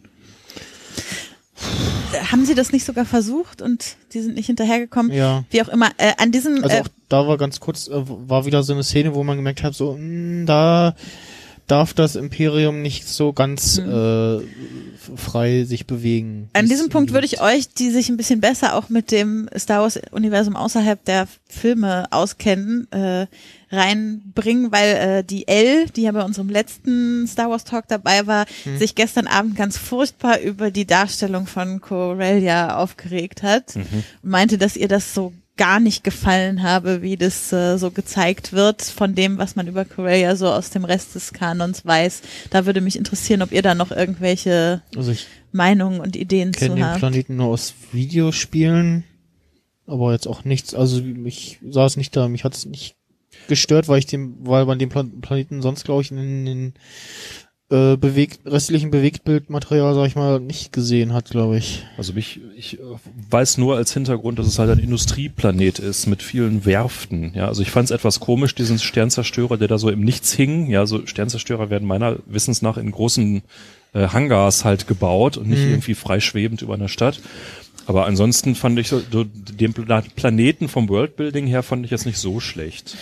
Ähm, ich fand, ähm, es hatte so ein bisschen was von äh, Blade Runner. Also Klar. äh, Han Solo Blade Runner Mischung, äh, wo ich auch fand, Harrison Ford. ja, es war einfach, äh, genau, es war einfach äh, ein Harrison Ford Planet. ähm, und ja, also ich, ich kannte den jetzt auch nicht. Ich habe nur gerade gelesen, dass Wedge Antilles auch von Corellia stammt. Ich weiß nicht, ob das Ich, ich mochte in der Tat die, die, den, das Flughafen-Setup. Mhm. Aus von der ganzen Atmosphäre her. Äh, weil sie dann wirklich sehr viel gezeigt haben, wie dann auch die Sturmtruppler irgendwelche Leute rausgegriffen haben und so, so dieses Deportationsding und wie kommen wir jetzt noch irgendwie hier aus dem, also das war so, so Casablanca, äh, kam damit auf und sowas. Da fand, das ist auch das, der erste Moment, wo der Film so ein bisschen so einen Tonfall für sich gefunden hatte. Ja. Was vorher irgendwie mit diesen Charles Dickens Kindern hatte ich schon, oh, das triggert mich jetzt wieder hart hier. Verbrecherkinder, das geht nie gut eigentlich. Ähm, aber so beim Flughafen, das fand ich insgesamt, fand ich eine gute Passage. Ich fand auch insbesondere, worüber viel gerantet wurde, äh, wie dann Solo zu seinem Namen kommt. Gut, ob das jetzt besonders lustig ist oder nicht. Aber den Typen fand ich gut, Das wie der das stimmt. gespielt hat. Das ist der erste Imperiale, der auch mal gezeigt hat, so beim Imperium sein ist halt auch einfach mal Alltag. Ja, so der hat sich normal mit dem unterhalten und hat ihm irgendwie Karrieretipps noch irgendwie einigermaßen entspannt gegeben. Ja, so das fand ich eine bemerkenswerte Szene insgesamt. Aber die Szene danach fand ich, hm, also ich finde es sehr kritisch, also oder eher unglaubwürdig, dass es im Star Wars Universum den den Imperial March tatsächlich gibt und der als Werbe Ach, Genau, das Werbefilm war Unterlegung verdammt toll. Ach, benutzt komm. wird. Fantastisch. Auch Ich erinnere mich an gerade diesen- überhaupt diesen, nicht. An diesen Gra na, da waren auch im Hintergrund Grafiken zu sehen, die sehr an die Propagandagrafiken der Okay, äh, das äh, ist mir NS-Zeit durchgegangen. angelehnt war. Doch, das hast du gesehen, diesen Propagandascreen, auf, der- auf den er da sieht und die, die TIE Fighter, die da so symbolisch fliegen und join the forces. Relativ Genau, und anzeigen. Ach, ja, ja. Sam needs Ja, okay. und ähm, Genau, und da lief so ein Remix von Ja. vom, Ja. vom Imperial bisschen- March, der so, der so indoor zeigen. gemacht Ja. war. das ist Es, gibt ja, cool. es gibt ja auch in anderen Serien oder Filmen irgendwie Figuren, die die Titelmelodie irgendwie summen oder so, äh, so ganz kurz. Nein, kann man schon machen. Ja, wie fandet ihr eigentlich generell den, ich nenn's mal jetzt Cold Open, bis zu der Szene von Flughafen? Also ich finde, ich fand zum Beispiel die Sache mit dem, dieser dieser Bösewichtin da, die da ist, also mit diesem großen Alien. Dieses ich fand, Alien, das, Die man- das?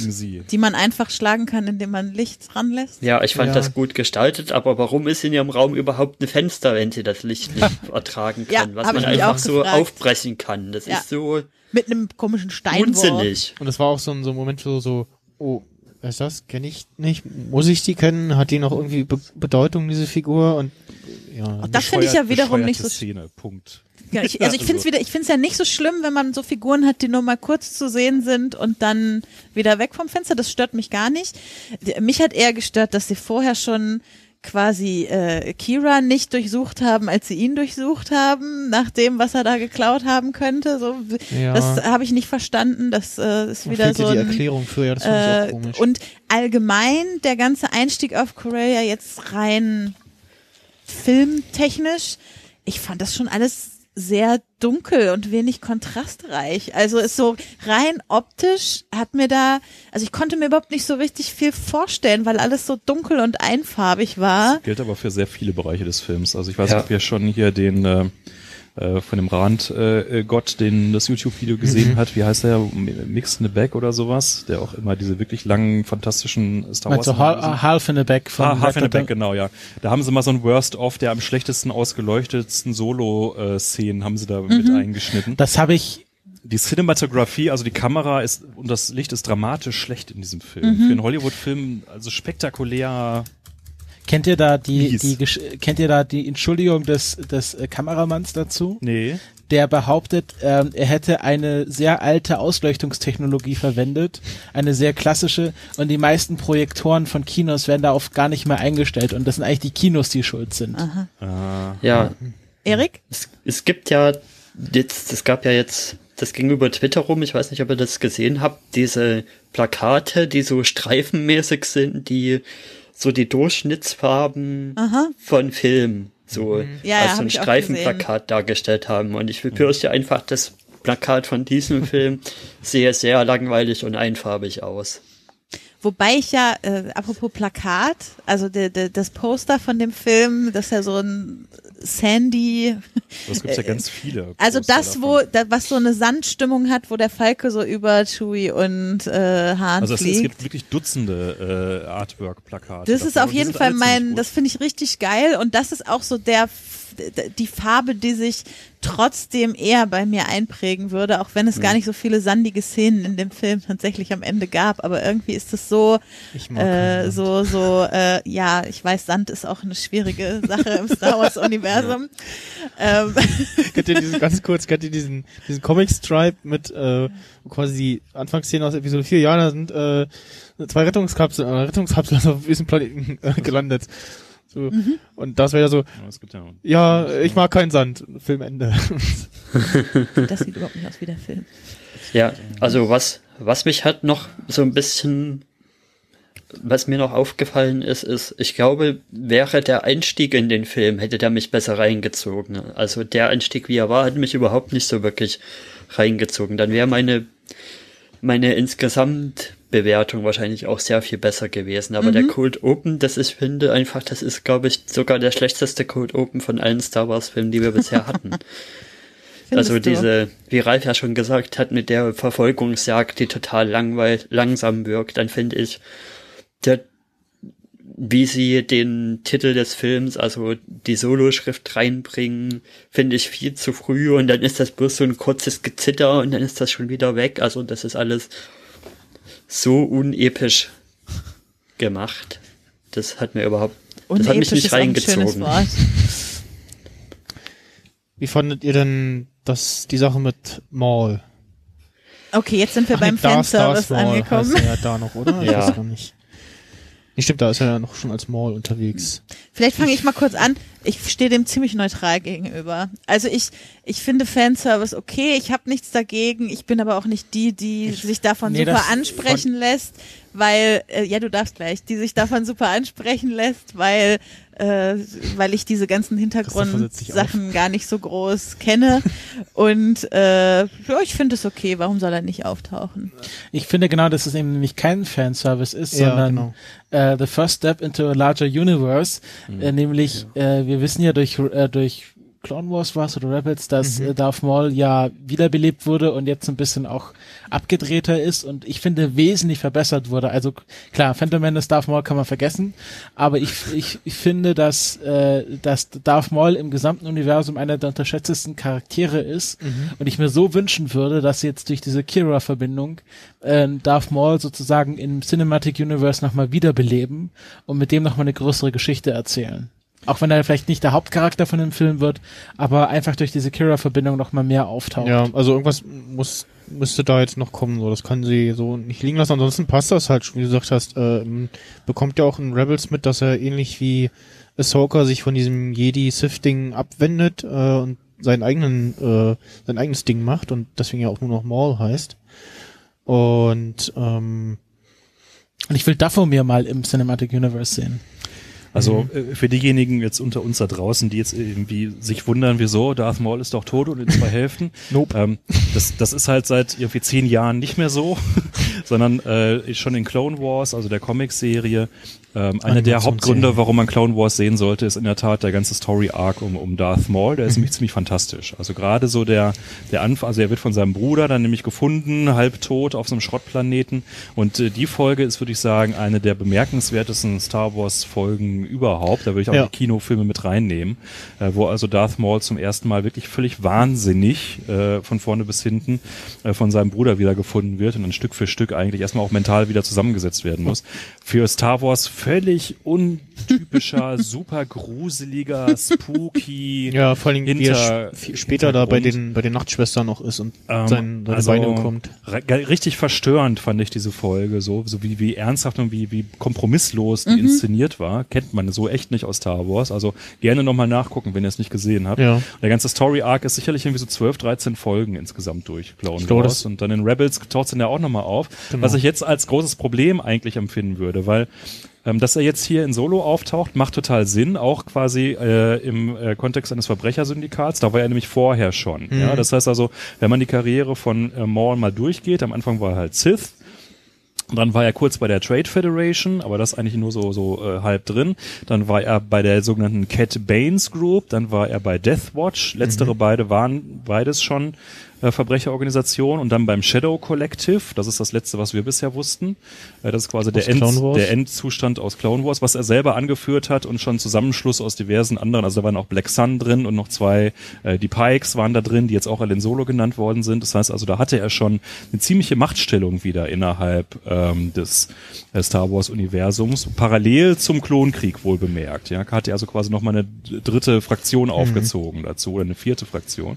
Und jetzt hat er halt Crimson Dawn, das, Pro- was also offensichtlich wieder eine Verbrecherorganisation ist. Das Problem ist, wir wissen schon, wie es alles endet mit ihm durch die äh, Äh, ja. drittletzte oder viertletzte Er Rebels-Folge. überlebt ja Rebels nicht. Er überlebt Rebels nicht so. Die, was innerhalb von Rebels alles ganz schön ist und ganz gut inszeniert ist, aber jetzt wiederum so ein echtes Dramaturgieproblem aufmacht. Eigentlich kann man über diese Person jetzt nicht mehr wirklich was total Originelles, Neues erzählen, weil man das Ende jetzt ja auch schon kennt.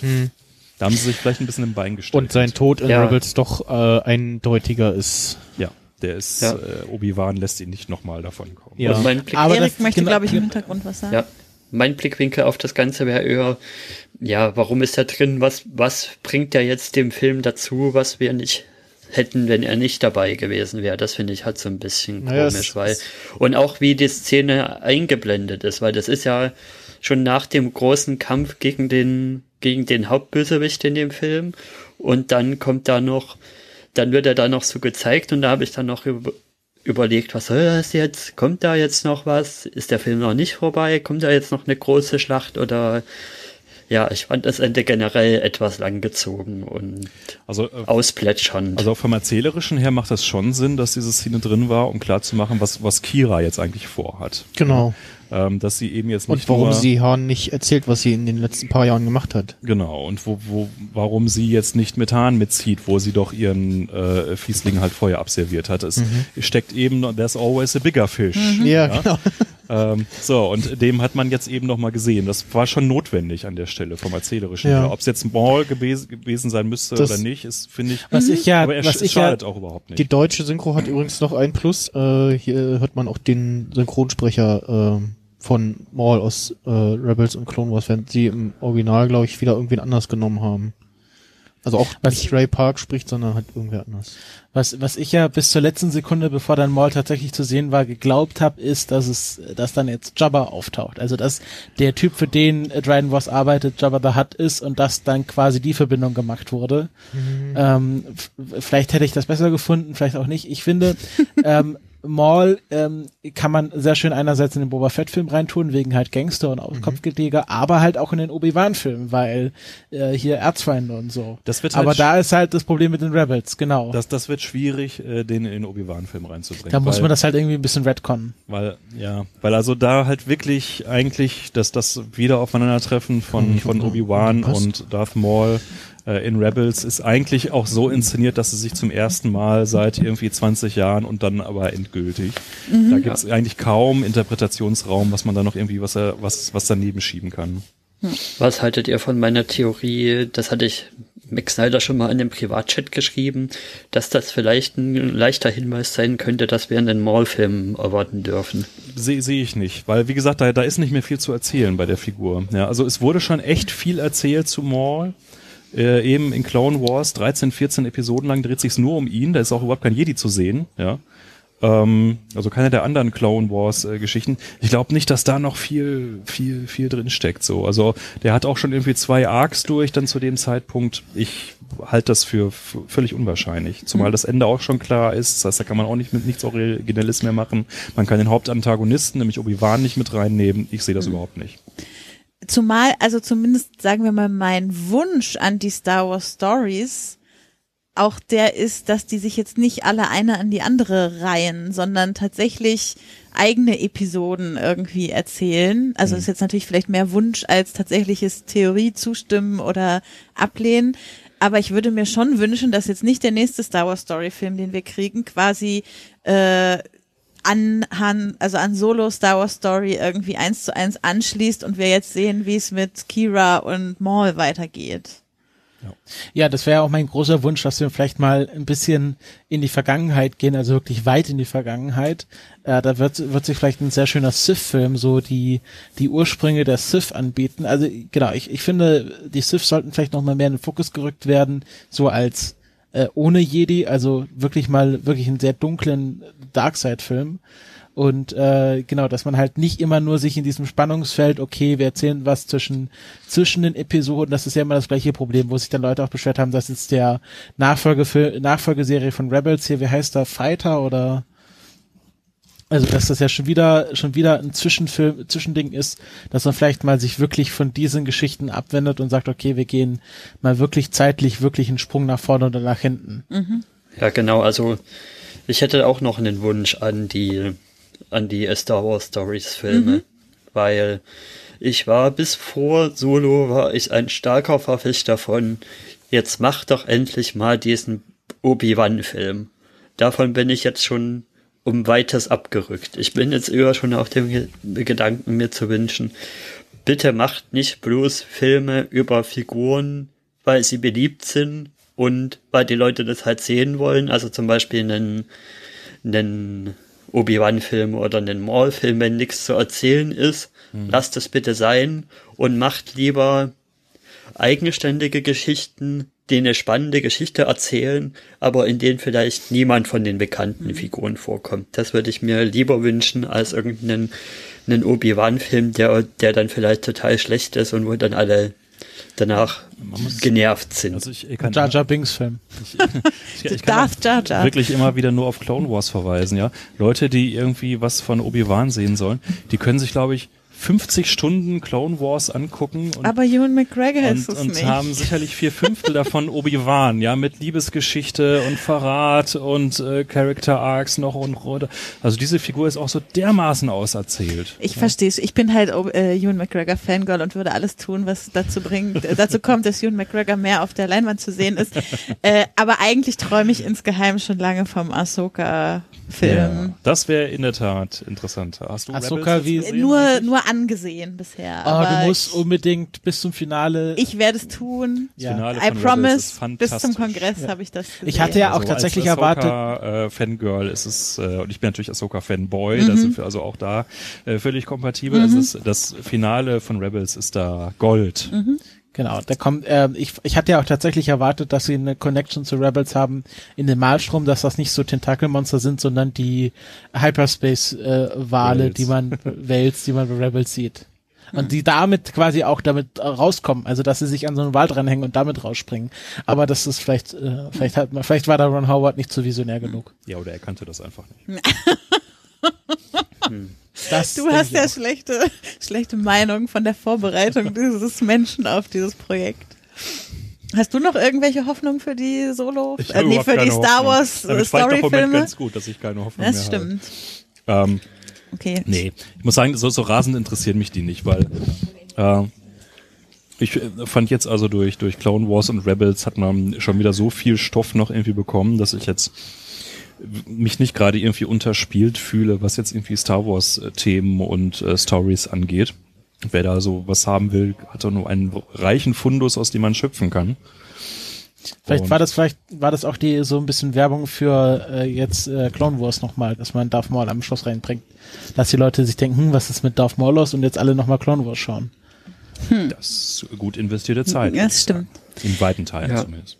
Wollen Wollen wir noch eine kleine Fazitrunde genau machen? das wollte ich auch gerade Ja, sagen, unser sehr gut. ist irgendwie gerade Ja, weg. aber wir können ja schon mal anfangen. Mit ich habe ihm schon gesagt, er muss so. herkommen. Aber wir können einfach schon mal anfangen. Ja. Ja, dann kann an. ich vielleicht mal anfangen. Also, was ich bei dem Film noch grob als Problem sehe, ist die zeitliche Platzierung. Weil wir hatten ja mit Episode 8 schon einen echten Preller, der bei mir schon mittlerweile unter die Top 3 der Star Wars Filme gelandet ist. Ich weiß nicht, wie weit der noch hochgehen wird in der Zeit, ob der noch, äh, noch besser altert und noch weiter hochgeht. Und dann ist das halt ja schon ein ziemliches Kontrastprogramm, das fünf Monate danach zu bringen. Also das ist wie, dann ist das schon ein bisschen so wie Vergleich Tag und Nacht und deswegen ist für mich aktuell das Urteil auch so ein bisschen so, das ist der schwächste ähm, Film, der seit Episode 7, also von den neuer, von den neuen Star Wars Filmen, finde ich den den schwächsten. Da finde ich sogar Rogue One für mich besser. Mhm, das muss ist ja interessant. sagen. Also mein Ranking ähm, ist wäre ähnlich, nur dass ich quasi Rogue One und äh, Solo tauschen würde. Ich würde sagen, dass äh, äh, ich finde Last Jedi ist bei mir auf Platz eins mittlerweile und dann äh, Force Awakens und dann halt Solo und Rogue One. Und Von dann aber die alte Trilogie oder also Das ist, davor. noch, das ist nochmal durchgemixt. Also ich würde sagen, äh, Empire Strikes Back ist nochmal besser als Last Jedi. Und dann äh, New Hope, Force Awakens und so weiter und so fort. Und Mhm. dann, glaube ich, kommt Solo irgendwie äh, zu, vor Phantom Menace und Rogue One. Ja. Wir haben ja genau. sonst Aus meiner immer noch- Top 3 hat nämlich, hat nämlich ähm, ähm, The Last Jedi, Return of the Jedi verdrängt. Wir haben ja immer noch am Ende auch Punkte vergeben von 0 bis 10. Jetzt hast du jetzt gerade noch nicht gemacht, Erik. Wie würdest du das bei diesem Film machen? Also ich gebe dem, ja, also von der Punktemäßigkeit gebe ich dem fünf Punkte, also ähnlich wie Rogue One, aber ich sehe ihn halt trotzdem unter Rogue One. Und Christopher? Sechs. Okay. Mache ich vielleicht mal weiter. Äh, also für mich ist ja die ganze Herangehensweise an Star Wars ein bisschen anders und ich habe äh, das Gefühl, dass ich erst mit der neuen Trilogie so richtig im Star Wars Universum angekommen bin, als also in, dahingehend, dass ich meinen Platz im Fandom gefunden zu haben, glaube. Und äh, deshalb sind auf jeden Fall die beiden neuen Trilogiefilme für mich, auch wenn mich jetzt alle Star Wars Jünger steinigen werden, das Nonplusultra. ähm, ich finde, Han Solo hat mich wirklich äh, positiv überrascht. Er ist auf jeden Fall über Rogue One bei mir. Und äh, ich würde ihm wahrscheinlich irgendwas zwischen sechs und sieben Punkten geben. Was haben wir jetzt hier für einen Spieler gerade? Das ist schon die Das Pausenmusik, die, die- die- langsam losgeht. Achso, okay. Der Rausschmeißer. Ähm, ja, also ich hatte, meine Einstellung hat sich wenig geändert. Ich finde, das ist kein großartiger Film, aber es ist wirklich ein netter Film. Äh, Ich hatte ihm ja direkt nach dem Kinobesuch eine 7 gegeben. Ich neige jetzt manchmal ein bisschen in Richtung 6, äh, weil diese verschenkten Chancen für Großtaten, die ich am Anfang auch aufgezählt habe, die tun schon ein bisschen weh, aber trotzdem, das ist ein Film, den man, glaube ich, gut gucken kann. Ähm, er riecht mich viel weniger auf, als äh, Rock One das getan hat. Was ich auch nachschieben kann, ist, ich habe noch wirklich häufig Last Jedi gesehen seitdem. Ich glaube, irgendwie so acht, neun Mal mittlerweile. Krass. Und ich glaube, der Film altert echt gut. Also die Sachen, die einem gestört haben, die werden immer unwichtiger und Ja. dafür werden so die Feiermomente immer größer. Ich glaube, das, das wird ein Film, der noch eine richtig gut, der richtig gut abhängen wird noch. Ja. Aber trotzdem wird JJ mit Nummer 9 alles, alles zu einem epochal fantastischen Ja. Finale führen, wie es so seine lustige Art ist, Dinge gut zu Ende zu erzählen. Ja. Und Max JJ Snyder? we trust. In JJ We Trust, so sieht's aus. Also Punkte würde ich halt äh, sieben vergeben, also sieben von zehn. Und ansonsten so pff, Ranking, ja, also natürlich äh, weit vor der äh, äh, Prequel-Trilogie, Natürlich. äh, auch aus optischen Gründen, was zumindest Episode 2 und 3 angeht.